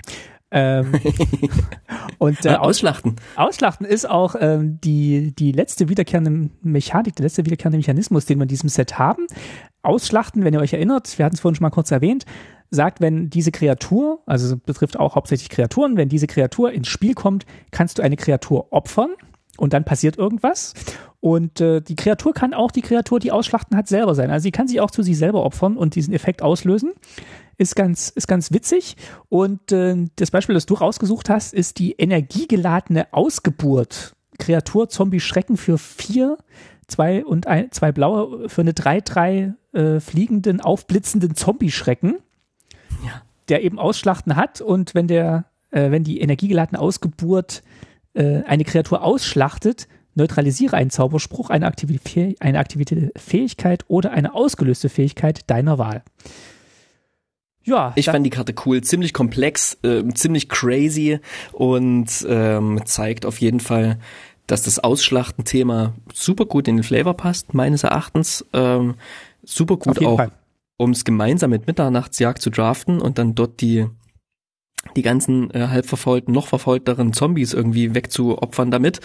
Ähm, und dass man total viel damit machen kann. Also der Design Space ist sehr, sehr groß und es kommen immer wieder schöne, spannende Karten dabei rum. Finde ich auch, passt sehr gut ins Set, ist ein schöner Mechanismus, ähm, hat einen schönen Flavor, passt. Das äh, waren schon alle sechs Mechanismen, die wir euch vorstellen wollten. und eine ganze Menge ab, muss ich sagen was findet man, wie, wie halten wir das denn jetzt so mit diesem Set? Wie, wie gut passt denn das alles zusammen? Und was, was ziehen wir denn so für ein Fazit? Äh, vielleicht von dem Set und vielleicht auch mit kleinem Rückblick aus ähm, Mitternachtsjagd. Hey, ganz, ganz kurz. Ich abspalten würde ich tatsächlich ein bisschen außer Acht lassen. Ähm, ist einfach, es wirkt einfach super technisch und irgendwie, hm. keine Ahnung, wir brauchen mal einen Platz, um es irgendwo auszuprobieren. Ich, ich ach, lass es jetzt mal wirklich außer Acht. Ansonsten Ach, ich habe es ja schon am Anfang erwähnt, ich könnte mich reinlegen in dieses Set. Es fühlt sich total toll an. Es ist ein schöner Konflikt, ein schöner Austragungsort für diesen Konflikt gewählt. Wir, wir erleben Innistrad von, von irgendwie einer gefühlt nochmal einer ganz anderen Seite und bewegen uns trotzdem innerhalb dessen, was uns schon total vertraut ist und was uns total einlädt, auch in, in Nostalgie zu schwelgen, was wir ja als Magic-SpielerInnen so, so gern tun. Die Mechanismen, die, die binden sich alle so wunderbar, verflechten sich so wunderbar miteinander. Und ähm, wir werden dann später, wenn wir so ein bisschen über die Artworks sprechen und dem ganzen Dracula-Hype, den es gibt, es gibt halt auch noch Platz um wirklich lustigen, spaßigen Schabernack zu machen, Anspielungen an, an Monsterfilme und dieses ganze Horrorgenre sich hineinzulegen, das kann Wizards einfach, das kann Magic und nirgendwo meines Erachtens ist Magic so zu Hause wie auf Innistrad. Ich finde noch zu Hause näher als auf Dominaria. Was denkst du, Martin? Wie findest du das Set? Ich finde es richtig gut und ich finde es äh, aus einem Grund richtig gut, weil man sich endlich wieder mal Zeit genommen hat, auf dieser, auf dieser Welt ja. ähm, zu sein und diese Zeit auszunutzen. Also wir erinnern uns, wir haben mit Mitternachtsjagd angefangen. Das war leider noch gar nicht so lange her. Ich hätte mir auch gewünscht, dass der Abstand zwischen beiden Sets länger gewesen wäre, so wie es früher war mit den, mit den Standardsets, also einfach im klassischen Blockmodell gewesen wäre. Fand es aber jetzt auch schon mal gut, dass man wirklich so viel Zeit auf dieser Welt hatte. Äh, ich hatte am Anfang schon so Spaß habe gesagt, wir haben jetzt auch äh, wieder auf die, auf die Normalzeit umgestellt. Das heißt, dieses Gefühl, es ist, wir sind schon sehr lange jetzt im Herbst, im Winter, es ist dunkel geworden, wir können mit diesen Menschen auf Innistrad mitfühlen. Das finde ich richtig, richtig toll, ja. dass das eben auch diese, diese Echtzeit so ein bisschen wieder mit aufnimmt aufnimmt, dass man auch wieder Platz hat, ähm, ja, neue, neue kleine kleine Synergien zu finden in den Sets. Du hast schon gesagt, ähm, eigentlich müsste man jetzt ja diese äh, Ausschlachtenmechanismus mit den Decayed-Zombies von dem ersten Set draften. Das ist leider offiziell nicht vorgesehen. Ähm, wir sagen. Kommt noch. Das kommt in Double Feature. In Double Feature schon, aber yeah. wir haben halt dieses Blockmodell nicht mehr, wo man jetzt tatsächlich auch regulär ähm, Booster vom neuen Set und vom alten Set zusammendraftet, weil die alle auf der gleichen Welt spielen. Das kann man sicher digital lösen und man kann es auch sicher lösen, wenn man sich trifft und äh, spielt und dann bringt, macht man halt zwei Booster von dem Set und einen Booster von dem Set auf. Äh, das passt schon alles. Mhm. Also mir gefällt es richtig gut, dass man sich hier die Zeit genommen hat und es ist kein Vergleich, finde ich, zu Kaltheim, wo man in ein Set zehn Welten reingepackt hat ja. und alles ein bisschen untergegangen ist und hier merkt man wirklich, das ist die Stärke von Magic, dass sie wirklich auch über, über zwei Sets eine Geschichte erzählen können, über zwei Sets Mechanismen weiterentwickeln können. Und ich, ich mhm. würde vermuten, das hat den Designern auch richtig Spaß gemacht, ähm, wieder in dieser Welt zu sein und äh, sich da auch nochmal zurückzulehnen, zu sagen, was könnten wir jetzt beim zweiten Set machen, was, wie unterscheidet sich das vom ersten? Und das merkt man einfach, dass da sehr viel Liebe reingeflossen ist. Ja und Amen auch dazu, dass Kaltheim ein weiteres Set gut getan hätte. Also ein ähnliches Modell wie hier mit, mit Innistrad. Und ja, dass es uns zu eng vorkommt, das liegt, mag an unseren Lebensrhythmen liegen. Für andere ist es vielleicht genau richtig und für die ist die Zeit jetzt bis zum nächsten Set äh, Nieren Dynasty viel, viel, viel zu lang. Ähm, ich fand's cool, dass es so dicht ineinander kam, weil dadurch nicht so viel Platz war in der Story, die jetzt weiter erzählt wird, ne? dass man das so ein bisschen im Ganzen in einem Atemzug auch wahrnehmen kann. Ähm, wenn man jetzt nicht den Anspruch hat, die Sets auch viel zu spielen, ne? sondern tatsächlich einfach nur die von einer Spoiler-Season in die nächste zu gehen. Mir hat super viel Spaß gemacht und hat mir gezeigt, die können setübergreifende Geschichten erzählen und die können setübergreifend denken und ich hoffe, sie werden das auch in Zukunft, ähm, wenn man Planes wechselt, wieder beweisen, dass die Planeswalker imstande sind, auch inhaltlich irgendwie Verknüpfungspunkte zu schaffen und nicht jedes Set als einzelnes dastehen zu lassen. Sehr guter Punkt. Der Geschichte hat es auch geholfen, dass man hier zwei Sets Zeit hatte. Finde ich, finde ich absolut auch einen validen Punkt. Ja, dann lass uns doch zur Preisverleihung kommen, dem Part, auf Ach so, wir machen noch eine Folge. wir sind schon so tief drin in der ersten und haben die Geschichte weggelassen und trotzdem ganz, ganz viel über, über das Set trotzdem sprechen können. Ähm, das war es mir aber auch total wert, muss mhm. ich sagen. Und das fühlt sich für mich auch total gut an. Ich habe das Gefühl, ich könnte noch, könnte noch eine halbe Stunde länger über die Mechanismen, die Farben und den Flavor sprechen. Aber lassen Sie uns mal festmachen an konkreten Karten und mal unsere Highlights ganz klar herausstellen. Mit was willst du anfangen? Du darfst wählen. Ähm, kurzen Trommelwirbel jetzt noch machen. Einfach so Trommelwirbel, Trommelwirbel. Wir verleihen jetzt die Tasty Awards. So ist es. In welchen Kategorien? Wir haben wie immer den äh, Flavor Win, also welche Karte macht, äh, äh, bildet den Flavor, die, den sie ausdrückt, sehr gut ab und äh, stellt den dar. Denn parallel dazu den Flavor Fail, also wo hat das nicht so gut geklappt? Den Übersetzungs Win, welche Karte ist sehr gut vom Englischen ins Deutsche übertragen worden ähm, und bei welcher hat es nicht geklappt. Das ist dann der Übersetzungsfail und wir verleihen wie immer den silbernen Tasty, das aus unserer Sicht beste Artwork dieses Sets. Lass uns mit den ähm, kleineren äh, Preisen, den Übersetzungen beginnen und dann uns über den Flavor zum silbernen Tasty arbeiten. Sehr gern.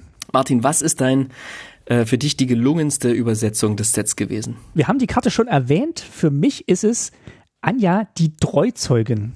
Im Englischen mhm. Anje Maid of Dishonor, also die, ähm, die Trauzeugin, äh, im Englischen Maid of Honor und dann eben hier ein bisschen verballhornt als die Maid of Dishonor und ich finde, da hat man eine schöne deutsche Übersetzung gefunden mit der, mit der Treuzeugin. Du hattest vorhin gesagt, das ist ein altes Wort tatsächlich für Trauzeugin.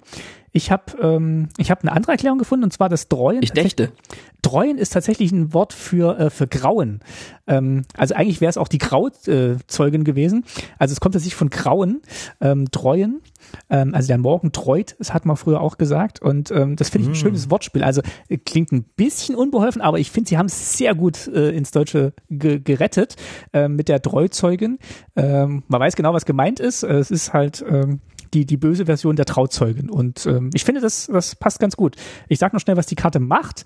Ähm, Anja, die äh, die Treuzeugin ist eine legendäre Kreatur, Vampir, zwei, ein schwarzes und ein rotes für eine 4-5, äh, illustriert von Yongche Choi.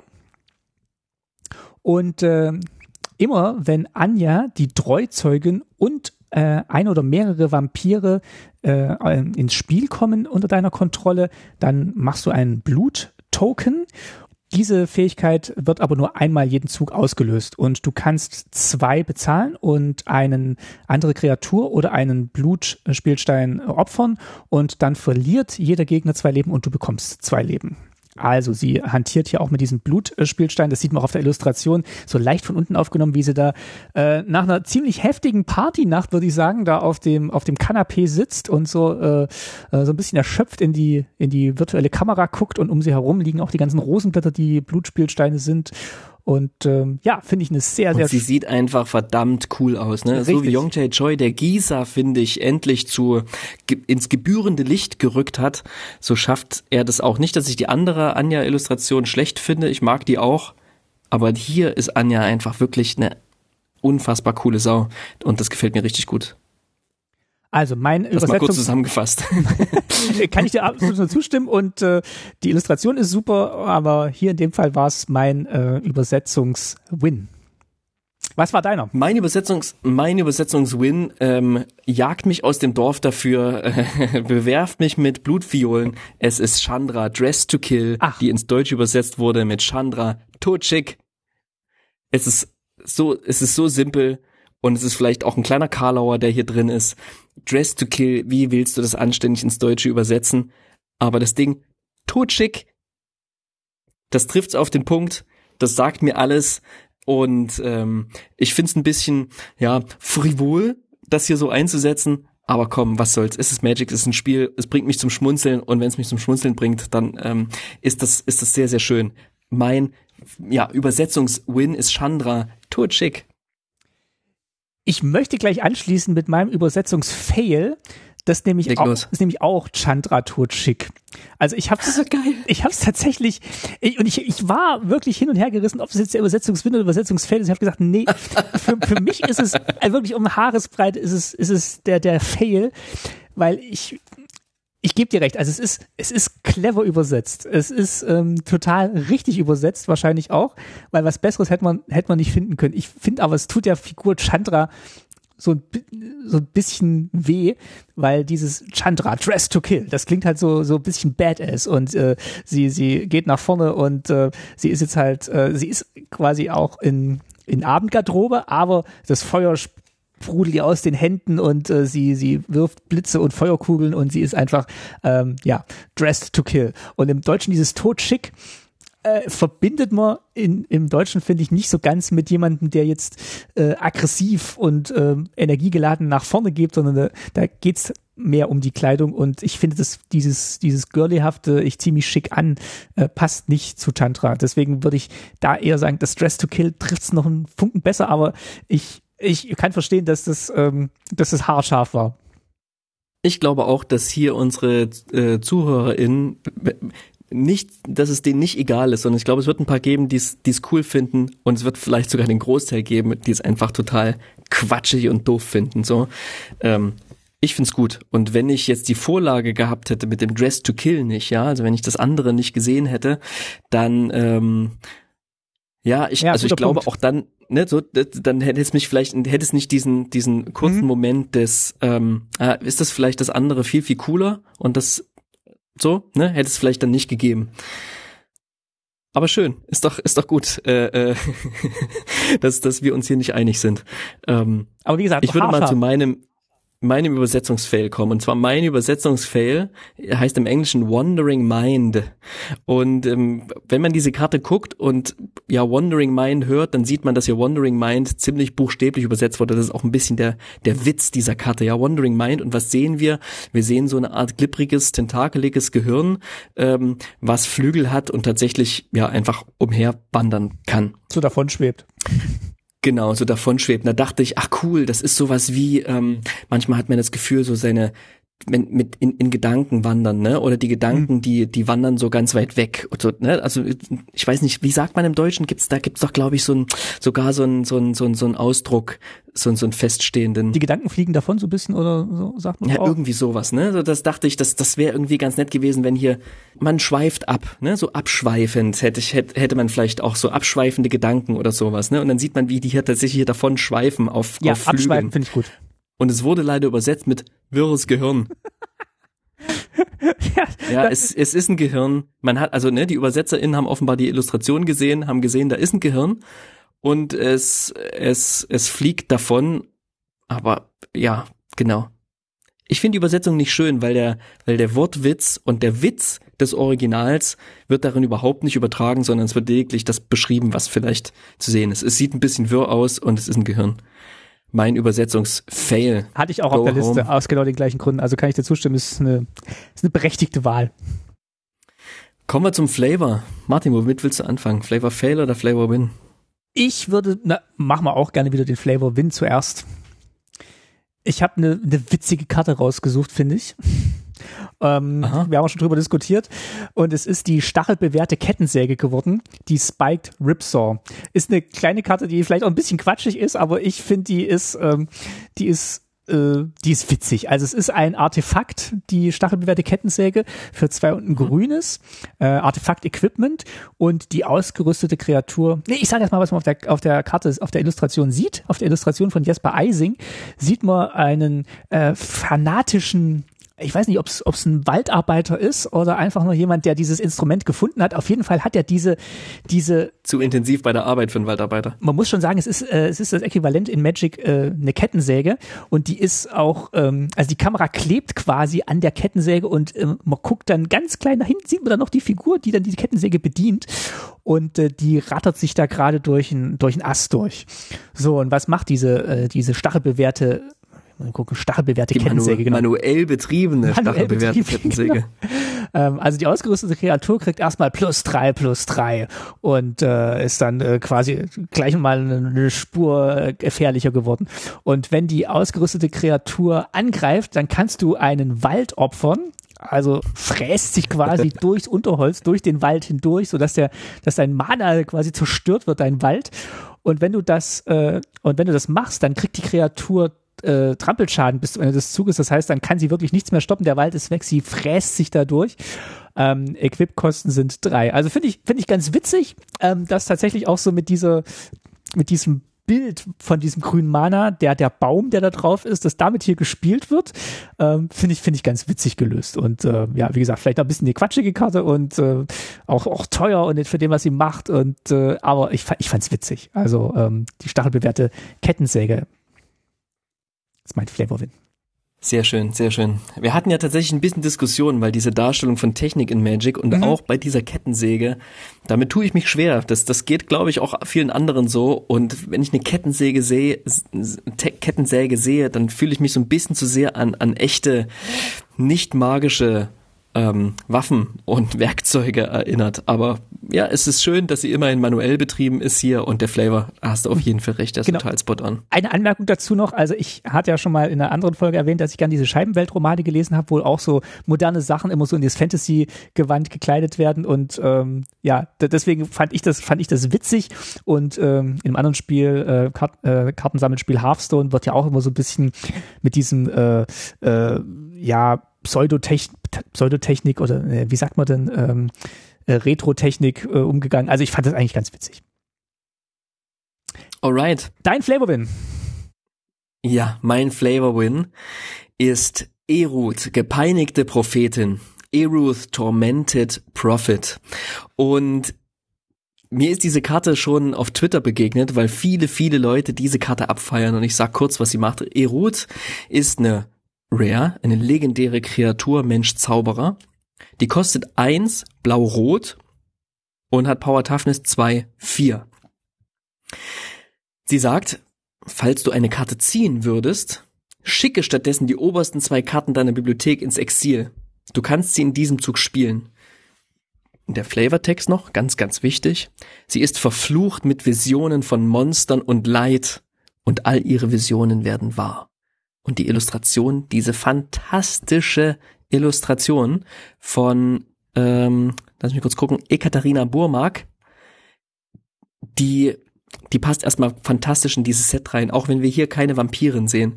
Die ähm, hat mich umgehauen, flavormäßig aus folgenden Gründen, ja. Wir haben ja quasi, unsere Hand symbolisiert ja quasi so ein bisschen unser ja, unser Bewusstsein in Magic. Ja, mhm. das war ja mal so ein bisschen angelegt. Je mehr Karten ich ziehe, desto größer wächst mein Bewusstsein, in dem sich jetzt diese ganzen Zauberkräfte befinden und so, die ich spielen kann. Und diese Karte sagt einfach mal, du ziehst keine Karten mehr. Ja, du schickst die ins Exil.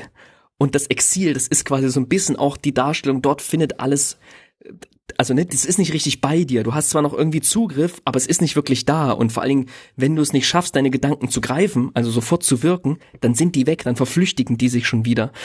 Und das allein ganz, ganz simpel, ohne viel, viel Text, symbolisiert für mich wunderbar sozusagen das Innenleben eines wahnsinnigen, ähm, einer, einer wahnsinnigen Person. Mhm. Und ähm, ich meine, schön, ja.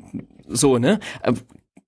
Und oder eine eine Person, die die Visionen hat, ne? Vielleicht ist es ja auch gar kein gar kein Wahnsinn und man sieht in der Illustration eben diese Frau in ihrem Bett, diese ganzen also erinnert mich übrigens an einige heiligen Darstellungen ähm, aus dem 19. und, und frühen 20. Jahrhundert, wo es eben auch oft um, um Frauen ging, die Visionen hatten auch oft auch dargestellt im, eben im Bett und ja dieses ganze faltige Laken, was sie hier zusammenrafft quasi, das zeigt so richtig so, so ein ungemachtes Bett, was dich, ne, was einen ja so ein bisschen auch kirre macht, wenn man wenn man so will. Ähm, die Wand, die die quasi schon Farbe abplatzt, die hat auch ganz viel Struktur und um ihren Kopf herum, ähm, um ihre dunklen, ähm, müden Augen, da schwirren eben auch einige dieser, dieser Teufel, die sie da umgeistern. Und man weiß nicht, weil wir sind ja bei Magic, sind die echt? Ja, es gibt's ja Teufel auf dieser Welt? Oder sind das tatsächlich nur Dinge, die sie sieht? Ich meine, der, der Flavortext sagt ja, die Visionen werden wahr, aber ähm, äh, genau, man weiß es halt nicht genau. Und das finde ich großartig. Ich glaube, spielerisch wird das, wird das ganz, ganz viel Spaß machen. Wir haben auch eine Mail bekommen tatsächlich von, von Manu, der uns schreibt, der, auch der, ähm, dessen, dessen Flavor Win das war. Und äh, er schreibt auch, äh, genau, man kann den Horror spüren und, und ich muss dabei an den puren Wahnsinn denken, der diese Visionen verursacht. Ähm, und er schreibt auch noch weiter, er hat Assoziation an Horrorfilme der 70er oder 80er wie Carrie von King oder ähm, der Exorzismus und ähm, ja, so geht's mir genauso. Ich finde diese Karte wirklich auf den Punkt und ja, mein, mein absoluter, mein absoluter Flavor-Win. Schön, also so wie du es hergeleitet hast, kann ich da zustimmen. Ich habe mich tatsächlich schwer getan, die, ähm, die einzuordnen und äh, habe dann auch versucht, äh, warum die jetzt so, so gefeiert wird. Und so wie du es jetzt erklärt hast, kann ich das, kann ich das nachvollziehen. Für mich hat sich nicht sofort erschlossen, muss ich ganz ehrlich zugeben. Das ist, es ist absurd, weil das ist auch ein Gamble natürlich, ne? Du, du, also beim Spielen. Es landen halt die ganze Zeit, du ziehst keine Karten mehr. Du ziehst einfach keine Karten mehr, ja. Das ist, das ist einfach wirklich ähm, waghalsig. Und ich muss auch dran denken, das könnte die erste Karte sein, in der man ernsthaft ähm, und gewinnbringend Karten mit Hellbent, im Deutschen Versessenheit, spielen kann, wo es eben wichtig ist, dass man keine Karten mehr auf der Hand hat. Die kann man dann spielen und der Effekt, der tritt dann quasi automatisch mit, mit in Kraft. Und Versessenheit zur wahnsinnigen Darstellung der E-Root hier, das passt einfach ganz, ganz wunderbar. Mein Flavor, wenn E-Root die gepeinigte Prophetin. Sehr schön. Ähm, danke auch nochmal für die Erklärung langer Monolog, sorry, musste sein. Dann machen wir jetzt noch ähm, den Flavorfell, würde ich sagen, wo es nicht Los so gut geht's. geklappt hat. Ähm, meine Karte ist Angst vor dem Tod, Fear of Death. Mhm. Für eins und ein blaues äh, Verzauberung, Aura, verzaubernde Kreatur. Und äh, wenn äh, die Angst vor dem Tod ins Spiel kommt, dann milzt du zwei Karten, also ich, der die Karte wirkt. Und die mhm. verzauberte Kreatur kriegt minus x minus 0 und x ist gleich der Anzahl an Karten in meinem Friedhof. So, klingt erstmal gut, aber ich finde, so richtig Angst vor dem Tod muss die verzauberte Kreatur nicht haben, weil ähm, mhm ihre, ihre Widerstandskraft wird einfach nicht weniger, egal wie viele Karten ich in meinem Friedhof habe. Ich, Stimmt. ich hätte die Karte cool gefunden, wenn es andersrum gewesen wäre. Und ich habe mich erinnert, es gab ja in ähm, äh, Adventures in the Forgotten Realms, gab es ja die schöne Karte Steiler Sturz, wo eine Kreatur minus zwei, minus zwei bekommt. Und wenn du das Gewölbe absolviert ja. hast, kriegst du minus fünf, minus fünf. Da habe ich tatsächlich Angst vor dem Tod, wenn das Gewölbe absolviert wird. Hier mhm bin ich eigentlich relativ entspannt, wenn diese Karte auf meine Kreatur gespielt wird, äh, beziehungsweise die Kreatur kann relativ entspannt bleiben, weil sie wird einfach nur schwächer, aber sie wird nie sterben. Stimmt, es wäre ganz cool, wenn, wenn, wenn man dann die, die, dieses Ding auf der eigenen Kreatur drauf hat. Man sieht, wie der Gegner immer wieder nochmal eine Karte mild und nochmal eine Karte genau. mild. Und jetzt mein großer 6-6er kurz davor ist, wirklich aus dem Spiel rauszufliegen. Genau, das hätte ich, das hätte ich, das hätte so einen Suspense-Moment gegeben, den ich richtig cool gefunden hätte. Und äh, du willst vielleicht auch nicht, ah, blocke ich jetzt die Kreatur vom Gegner, wenn die stirbt, dann geht die in den Friedhof und dann äh, stirbt meine Kreatur, weil dann das X mhm. erreicht ist. Also ähm, finde ich, äh, verschenkte Chance. Und ähm, ich hätte es cool gefunden, wenn tatsächlich ja. hier so ein bisschen die Angst vor dem Tod mitgeschwungen hätte und nicht nur die Angst vor der Schwäche. Ja, meine Gewinnerin des, äh, des Flavor Fails ist tatsächlich Kaya die Geisterjägerin, Kaya die Geisterjägerin, Kaya Geisthunter. Ähm, eine unserer PlaneswalkerInnen. Und äh, ich mag die Karte und ich mag die auch mechanisch, aber sie macht etwas, was ich nicht verstehe und in mir ein großes Fragezeichen hervorruft. Kaya die Geisterjägerin kostet eins, weiß und schwarz und kommt mit drei Loyalitätsmarken ins Spiel. Hat eine plus eins Fähigkeit, Kreaturen die, Kreaturen, die du kontrollierst, erhalten Todesberührung bis zum Ende des Zuges. Lege eine plus eins plus eins Marke auf bis zu einen Kreaturenspielstein deiner Wahl, den du kontrollierst. Wenn ich jetzt Kaya und Kreaturenspielsteine in Verbindung höre, muss ich immer an Geistspielsteine denken. Mhm. ähm, dann stellt sich mir aber die Frage, warum macht Kaya Geistspielsteine stärker? Hm. Na, vielleicht, keine Ahnung. Ist ja auch im Set, gibt ja noch andere äh, Tokens, jetzt hier nicht so viele, ne? Ähm, ähm, aber wer weiß. Die Minus-2-Fähigkeit, falls du bis zum Ende des Zuges ein oder mehrere Spielsteine unter deiner Kontrolle erzeugen würdest, werden stattdessen doppelt so viele solcher Spielsteine erzeugt. Wieder diese Spielsteine. Was könnte denn hier mit Spielsteinen gemeint sein? Die kümmert sich jetzt um Zombies? Macht die Zombies stärker? Ja. Geht es jetzt hier um Wölfe? Macht sie die Wölfe stärker vielleicht? Ähm, und dann gibt sie minus sechs. Das Ultima, äh, Ultimate quasi, das Ultimatum. Die ultimative Fähigkeit. Schicke alle Kreaturen aus alle Karten aus allen Friedhöfen ins Exil und erzeuge dann für jede auf diese Weise ins Spiel geschickte Karte einen 1-1 weißen Geist Kreaturenspielschein mit Flugfähigkeit. Warte mal, die jagt doch die Geister eigentlich. Die sorgt doch dafür, dass die Geister nicht mehr Geister sind, sondern einfach puff, weg sind, verschwinden. Jetzt macht die Geister und ihre anderen Fähigkeiten suggerieren mir, dass es die Geister auch noch stärker macht. Müsste ihr Kaya die Geisterfreundin, müsste es heißen. Mechanisch super cool. Will ich auf jeden Fall in meinem schwarz-weißen Deck spielen. Aber flavormäßig passt hier der Titel und das, was Kaya irgendwie ausmacht, nicht zu dem, was hier mechanisch passiert, meines Erachtens. Ich hab's gedreht und wendet, wie ich wollte, aber ich kann es mir nicht erklären. Hast du eine Idee? Vielleicht spielt es schon ein bisschen so Richtung äh, New Capenna an, wo dann so mit Mob-Methoden ähm, ähm, gesagt wird, äh, schöne, äh, schöne verlassene Kirche haben Sie hier. Äh, Wäre doch schade, wenn die von ganzen Geistern überrannt werden würde. Bezahlen Sie mich vielleicht mal als Geisterjägerin. ähm. Hey, vielleicht in der Story, vielleicht in der Story schafft sie es auch irgendwie so Aragorn-mäßig, die Armee der Geister auf ihre Seite zu ziehen und mit ihnen die, die ah, Vampire ja. hier zu überrennen und ich werde alles rückgängig machen. Und wenn es so wird, dann komme ich in der nächsten Folge, äh, krieche ich ähm, ähm, auf Knien zu Kaya und entschuldige mich offiziell. Aber die Karte heißt Kaya, die Geisterjägerin, ne? Ja, nicht. nicht die, die hat auch dann, also es gibt ja der Umhang von Olivia, der Schleier, der ist ja aus Geistern gemacht. Und man sieht diese Geister auf der Illustration hier von Kaya mit herumschweben. Vielleicht sorgt sie dafür, dass die Geister ihr dabei helfen, das Olivia um die Ecke zu bringen. Das macht trotzdem keinen Sinn. Okay, okay. Komm, dann zu den positiven Dingen des Lebens, zu unserer finalen Kategorie äh, und zum krönenden Abschluss, inhaltlichen Abschluss dieser Folge. Auf zum silbernen Tasty. Wir vergeben einen Preis für das für uns schönste, gelungenste, ergreifendste, stärkste Artwork. Und zwar jeder von uns ein. Genau, wir haben wieder viel zur Auswahl gehabt. Ähm, es gab wieder viele Varianten von vielen Karten. Wow. Extended Art, Alternate Art, Borderless, Showcase, Showcase Frame gab es natürlich wieder Sachen. Schwarz-Weiß kommt noch im Double Feature Set, Alternate Arts. Ähm, Schwarz-Weiß gab es auch hier wieder in, bei einigen Karten. Also wahnsinnig viel zur Auswahl. Und ähm, ja, äh, was hast du denn, was hast du denn rausgefunden? Was hat dich denn beeindruckt? Was ist deine schönste Karte? Wollen wir vorher ganz kurz sprechen über, oder mach, schließen wir das hinten an, dass wir eigentlich jetzt hier ein ich heimliches Universes Beyond Secret Lair untergeschoben bekommen haben? Ich würde sagen, wir schließen das an, machen erstmal die klassische Preisverleihung und äh, leiten damit dann auch über zur Nachspeise. Ich glaube, das passt besser. Mein silberner Tasty geht diesmal nicht an eine einzelne Karte, sondern an einen Künstler, nämlich den Dominik Meyer. Mhm. Der Dominik Meyer hat fünf Karten illustriert ähm, die ich jetzt ganz kurz auf Englisch nenne. Curse of Hospitality, Nature's Embrace, A Braid, Gift of Thanks und Thirst for Discovery.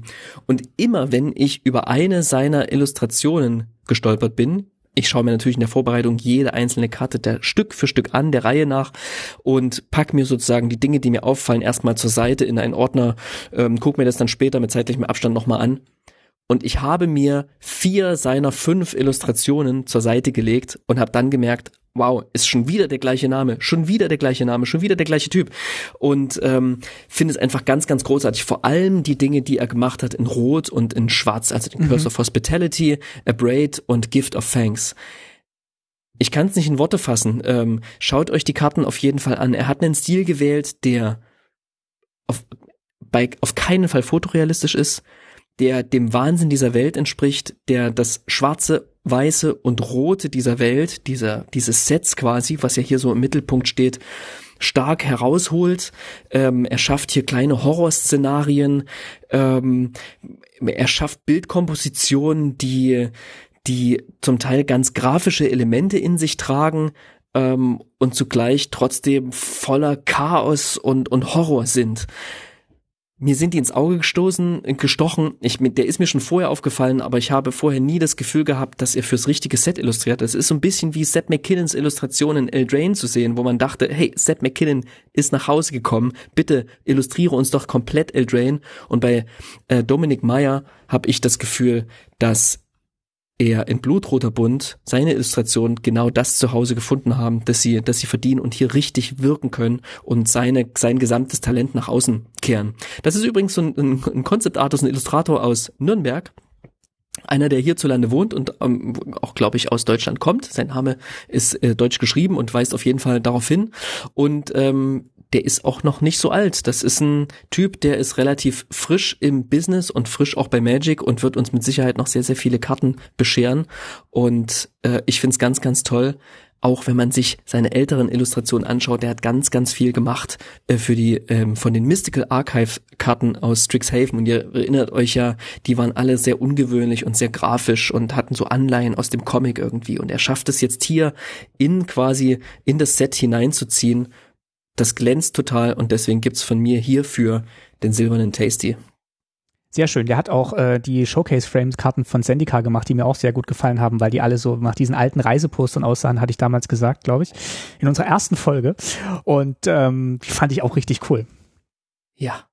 Da ist er auch eingestiegen, ne? Da hat er überhaupt mhm. erst angefangen zu malen. Äh, für, für Magic zu illustrieren. Ja, dann würde ich weitermachen ich habe auch eine. Los, ich bin gespannt. Ich glaube, noch relativ ähm, neue Illustratorin für Magic. Ähm, die auch mit zwei Karten hier im Set vertreten ist und ich würde auch beide in den, in den Ring werfen für diesen silbernen Tasty.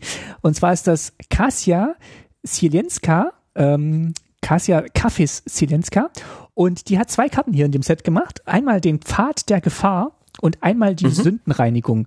Path of Peril und Sanctify. Und äh, mhm. ich bin mhm. hauptsächlich bei Path of Peril hängen geblieben. Ähm, die hat mich sofort angesprochen, weil ich das so irre illustriert fand. Also was sieht man da drauf? Man sieht eine Kutsche, die einen steilen Berg hinauffährt, der mit aufgespießten Leichen gepflastert ist. Die Kutsche äh, hat auch diese blutroten Wimpel. Man sieht an den Rand Rändern die von dir erwähnten Rosenblättern, die für Blut stehen und in der Ferne leuchtet das, das Vampirschloss. Dahinter geht der Mond auf, das leuchtet so grün. Es wirkt diese ganze Atmosphäre wirkt so irreal, bedrohlich.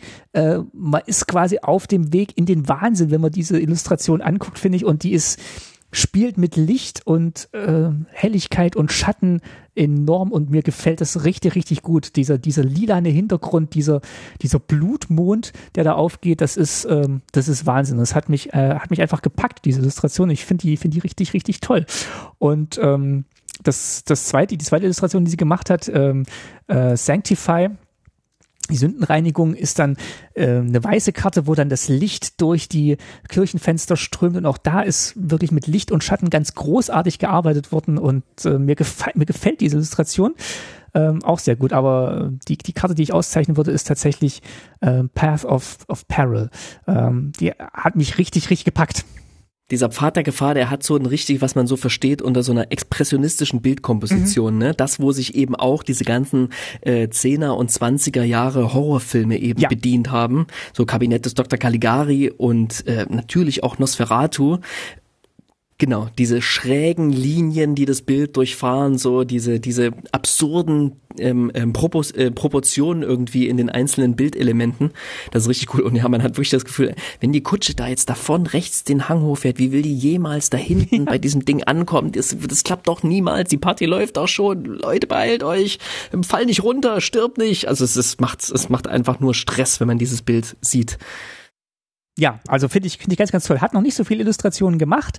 Ähm, Ever Since Memorial ist eins, aber das waren hauptsächlich für äh, Commander-Sets, äh, wenn ich das richtig sehe. Und äh, ein, ein Sumpf hat sie auch mal illustriert, auch ganz toll. Aber ich, ich hoffe sehr, dass von äh, Kasia Sielenska noch sehr viele sehr viele Illustrationen kommen, weil mir die sehr gut gefallen. Und äh, in unserem Gespräch mit äh, Siddharth Chaturvedi haben wir auch schon gesagt, dass wir Licht- und Schattenbilder eigentlich immer ganz, ganz toll finden. Und äh, ich mhm. finde, in diese, in diese Riege kann sie sich vielleicht dann auch einreihen, äh, wenn sie äh, viele Illustrationen macht, aber mit den beiden auf jeden Fall auch schon. Also das sind, also das ist, glaube ich, eine, eine ganz große Stärke von ihr. Also finde ich richtig, richtig toll. Mhm. Super cool. Lass uns abrunden mit dem, was ich gerade schon geteasert hatte. Man schiebt uns hier unbemerkt ein Secret Lair unter, packt das aber nicht in extra Produkte, sondern schiebt es ins Set ein und es ist sogar noch so ein eigentlich so ein Universes Beyond Ding. Mhm. Denn wir betreten die Welt von Dracula und ähm, und keinen stört's und alle feiern's ab und ich find's großartig. Martin, erklär mal kurz, was hier passiert genau. Also, ähm, wir erinnern uns, ähm, wir hatten ja auch schon mal die, äh, die, die Karten, die aus dem Godzilla-Universum nach Magic gekommen sind in Ikoria, wo dann Karten, die regulär im Set sind, auch nochmal in einer anderen Version im Set sind, wo sie einen anderen Namen bekommen haben, der dann groß äh, über dem eigentlichen Namen steht und die Illustration spielt dann eben in einem anderen Universum. Damals waren es eben die Godzilla-Karten wo dann Kreaturen mhm. aus Ikoria als Godzilla-Figuren wieder, ähm, wieder illustriert wurden. Und hier tauchen Karten aus Innistrad, Blutrunde Mond auf, die aber äh, in, der, in der Welt von Dracula spielen, in der klassischen Horrorgeschichte. Ähm, und ich finde auch, das ist ähm, sehr, sehr gut ge gemacht. Wir haben vier Dracula-Karten jetzt. Es gibt jetzt einfach vier Karten, die Dracula heißen, also Count Dracula, Dracula Lord of Blood. Äh, wen haben wir noch? Dracula Blood Immortal und warte, finde ich jetzt auf die Schnelle noch den noch den letzten Dracula The Voyager. Also aus den unterschiedlichen ja Etappen dieser Dracula-Geschichte wird hier einfach Dracula mal rausgegriffen und illustriert. Und ähm, ich habe mich wirklich schwer getan, nicht sofort alle dieser Karten zu meinem, den, den silbernen Tasty zu verleihen, denn in ihrer Randlosigkeit allein ähm, dann die Textbox ist quasi auch transparent die wirken einfach wahnsinnig toll, diese Illustrationen. Und es sind wirklich, es sind wahnsinnige Highlights dabei. Ich will kurz zwei herausstellen. Das eine ist ähm, The Three Weird Sisters, wurde von Niels Ham gestaltet. Man sieht einfach drei Schwestern ähm, auf der auf der Party, wie in so einem alten, ja, bisschen vergilbten, angemoderten Gemälde sitzen, ähm, trinken und auf der Rückseite dieser Karte und da sieht man eben, wie sie jetzt alle zu Vampiren und untoten Wesen irgendwie mutiert sind. Selbst das Gemälde im Hintergrund und selbst der Schoßhund hat jetzt kleine Flügelchen und fliegt irgendwie mit so dunklen Augen und geschärften Zähnen auf uns zu. Hat wahnsinnig viel Humor und ist super gut illustriert. Und auch Lucy, Lucy Westenra, illustriert von Igor Kieriluk, ähm, ist mir aufgefallen, was, wie viel, wie viel Style diese Karte hat. Und Style, das muss ich schon sagen, das zieht sich durch diese Karten, durch diese 18 Karten, die es hier gibt, einfach hindurch. Ja, kein hier, also ne, hier hat alles irgendwie einen wahnsinnigen Wert bekommen, habe ich das Gefühl. Jede, jede Karte ist in irgendeiner Form inhaltlich ähm, und stilistisch aufgelevelt. Was gibt's denn so, was ist denn dir so ins Auge gestochen? Also ich finde natürlich erstmal Count Dracula, die Variante von Sorin the Mirthless, ähm, Sorin der Freudlose, finde ich richtig gut. Und ich muss dir auch wow. ganz ehrlich sagen, diese Karte hat mich dazu veranlasst, ähm, angefangen, ähm, ich lese gerade Dracula und diese Karte hat mich dazu veranlasst, dass ich gedacht habe, Mensch, das ist eigentlich schon eine coole Geschichte, die dahinter steckt. Und äh, ich würde jetzt gerne mal wissen, wer diese ganzen Figuren sind, die hier auf diesen Karten sind.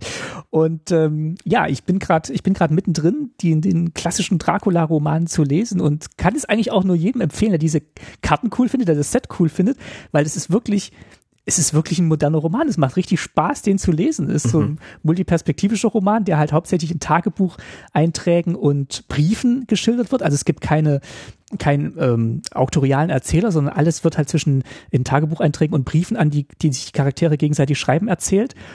Und diese Welt, die da drin erzählt wird, ist ähm, so bedrückend und beklemmt. Und ich finde, es haben diese Karten hier sehr, sehr gut eingefangen. Und das zeigt mir einfach auch mal mehr, wenn man wirklich in dieser Welt drin ist, die in Universes Beyond besucht wird, dann findet man das auch cool und dann äh, ähm, hat man da auch Spaß dran. Und äh, wenn Godzilla jetzt auch nicht so meins war, hier diese Dracula-Karten, die sind auf jeden mhm. Fall meins. Und ich finde ähm, auch, was sie da ausgewählt haben, also du hattest vorhin deinen dein Flavor-Win genannt, ähm, Eruth, ähm, die, der wird, die wird jetzt hier halt äh, zu Renfield, den, dem Wahnsinnigen, der dann eben zum, zum Diener von Dracula wird und in der Irrenanstalt einsitzt in, im Roman. Und ähm, mhm. das ist total gut getroffen und es, ist, es passt einfach. Und ähm, ja, also ich bin, ich bin auch schwer begeistert und äh, finde es richtig, richtig toll, was sie da gemacht haben. Und ich möchte einfach nochmal sagen, Wizards, so macht man's. Ja? ja. Ihr macht keine extra Sets, ihr macht keine extra Secret Layers, ihr packt das einfach in Sets, die thematisch so gut dazu passen wie hier ähm, und und und beschenkt uns damit, bitte. Ja. Das ist natürlich eine starke Förderung, aber ich möchte hier, möchte das so stark herausheben, wie toll das ist und wie gut das passt.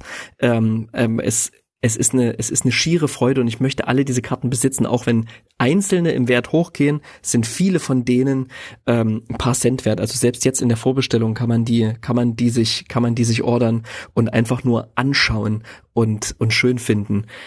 Ähm, ich ganz kleine, ganz kleine Anmerkung noch in dem Livestream zur Ankündigung von Blutroter Bund. Da hatte Wizards in den zehn Minuten, bevor es losging, was gemacht, was ich auch super tasty fand. Und zwar haben sie den ähm, Nosferatu-Film, den Film von Murnau, der in den was 20er schon, was 1920 mhm. rauskam und quasi die erste Verfilmung des Dracula-Romans war, auch wenn er die nicht Rechte ganz. nicht bekommen hat, um das nicht Ding ganz. Dracula zu nennen, hat es auch ein bisschen umgesetzt. War nicht die erste? Gab noch eine andere? Ja, war eine davor, glaube ich. Hm? Aber, aber eine der frühen Dracula-Umsetzungen, auf jeden Fall.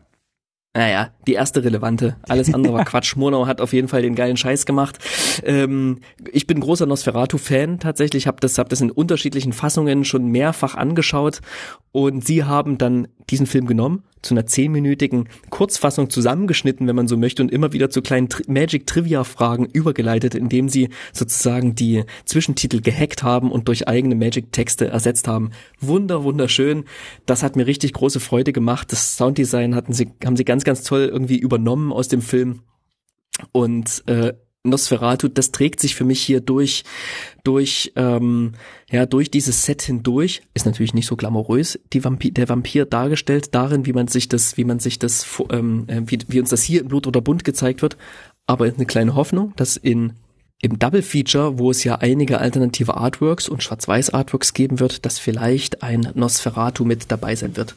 Ich glaube aber, dass näher als das hier komme ich nicht ran und die Darstellung vom Count Dracula hier, den du schon erwähnt hast, also Sorin the Mirthless in der, in der Kraft Dracula Version, hm.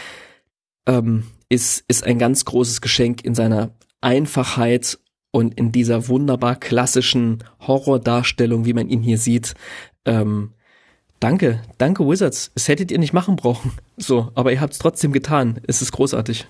Ja, und ich bedanke mich auch nochmal, dass das als Anlass, äh, dass ich als Anlass nehmen konnte, die Geschichte zu lesen. Und äh, man hat ja immer so ein bisschen Sorge vor so Klassikern, wenn man denkt, die sind so ein bisschen verstaubt und wenn es jetzt schon Klassiker gehandelt werden, dann sind die bestimmt nicht so toll. Aber ich bin wirklich positiv überrascht von dieser Geschichte und äh, also lest das. Also das macht unglaublich Spaß und ich freue mich jetzt eigentlich auch schon, dass ich jetzt nach unserer Aufnahme vielleicht auch noch so zwei, drei Seiten schaffe, vielleicht heute Abend und dann gucken kann, wie, wie die Geschichte weitergeht, weil es ist richtig, richtig cool. Und diese Illustrationen, die machen das eigentlich noch, noch schöner für mich gerade. Also ähm, ja, auch von mir. Großes Dankeschön für diese witzige Idee.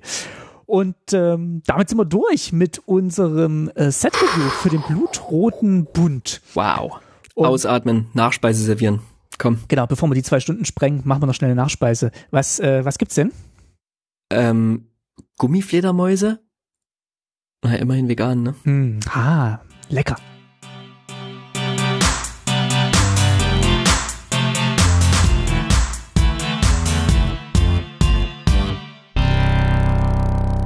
So, ganz schnell, was haben wir? Ganz schnell, ist ein kleiner Tipp. Die meisten von, uns von euch werden es vielleicht schon gesehen haben, aber ich möchte hinweisen auf die Netflix-Serie Dracula, die äh, im letzten Jahr, glaube ich, war es erst rauskam, vielleicht war es schon zwei Jahre her, ähm, in den Hauptrollen Claes Bang oder Claes Bang ist ein ähm, Däne und Dolly West und wurde gemacht von den Machern von Sherlock, ja, der ganz, ganz tollen Serie mit Benedict Cumberbatch und Martin Freeman. Und ähm, ist eine Serie, die ich sehr genossen habe, die ich euch ans Herz legen möchte. Ich will jetzt gar nicht zu weit ausarten, quasi, worum es darin geht. Es geht sehr, sehr tief in die Psyche von Dracula hinein. In den drei Folgen, die diese Serie umfasst, wird, werden quasi alle vorhandenen Dracula-Motive aufgegriffen, zitiert, alle klassischen ja Dracula-Filme, die es gibt und und und alle alle ja Fanromane gefühlt auch werden irgendwie zitiert und finden in irgendeiner Form Anspielung, finden eine moderne Neuverarbeitung des Themas. Ich möchte euch jedoch warnen, die ersten beiden Folgen sind ähm, ja wahnsinnig toll und die dritte Folge ist sehr speziell. Die dritte Folge ist so speziell, dass die meisten äh, sie super schlecht finden und einfach auch sehr, sehr schlecht bewertet haben. Also insgesamt hat diese Serie auf Rotten Tomatoes 71 Prozent und sie hätte womöglich eine deutlich höhere Bewertung, wenn die letzte Folge wäre. Auf IMDb wurde die letzte Folge mit fünf von zehn Sternen bewertet, die anderen beiden Folgen so ungefähr acht von zehn. Ja, also das als kleiner Disclaimer. Wenn ihr die ersten beiden Folgen gut findet und keine Angst, keine Angst vor der letzten habt, zieht sie euch auf jeden Fall noch rein. Die ist ganz anders als die anderen beiden Folgen und sicherlich auch ähm, ja, nicht, nicht weniger interessant, aber vielleicht werdet ihr sie nicht gut finden. Das wollte ich euch als Warnung mitgeben. Ähm, mir wurde das als Warnung mitgegeben, als ich es gesehen habe und es hat mir auf jeden Fall geholfen und ähm, auch geholfen, meine Erwartungen nicht zu krass in die Höhe zu schrauben. Aber die ersten beiden Folgen ganz, ganz, ganz, ganz toll, äh, habe ich sehr, sehr genossen und war eine wunderschöne, ja, Neuauflage von, von Dracula. Gucke ich mir an, aber erst lese ich tatsächlich das Buch zu Ende. Diesmal mache ich es tatsächlich. Also ich habe noch, ich habe wirklich noch keinen Dracula-Film gesehen, also außer, außer Nosferatu tatsächlich. Wirklich? Also Nosferatu habe ich gesehen, aber ähm, das, das Original, zur Originalverfilmung habe ich noch keinen Film gesehen, ähm, mit Van Helsing noch nichts gesehen. Ich, ich lese das jetzt gerade mit Begeisterung und danach gucke ich mir die Serie an. Versprochen. Alright. Wir hoffen, die Folge hat euch geholfen, durch die Dunkelheit des Novembers äh, hindurchzukommen, in den kerzenerleuchteten Dezember hinein.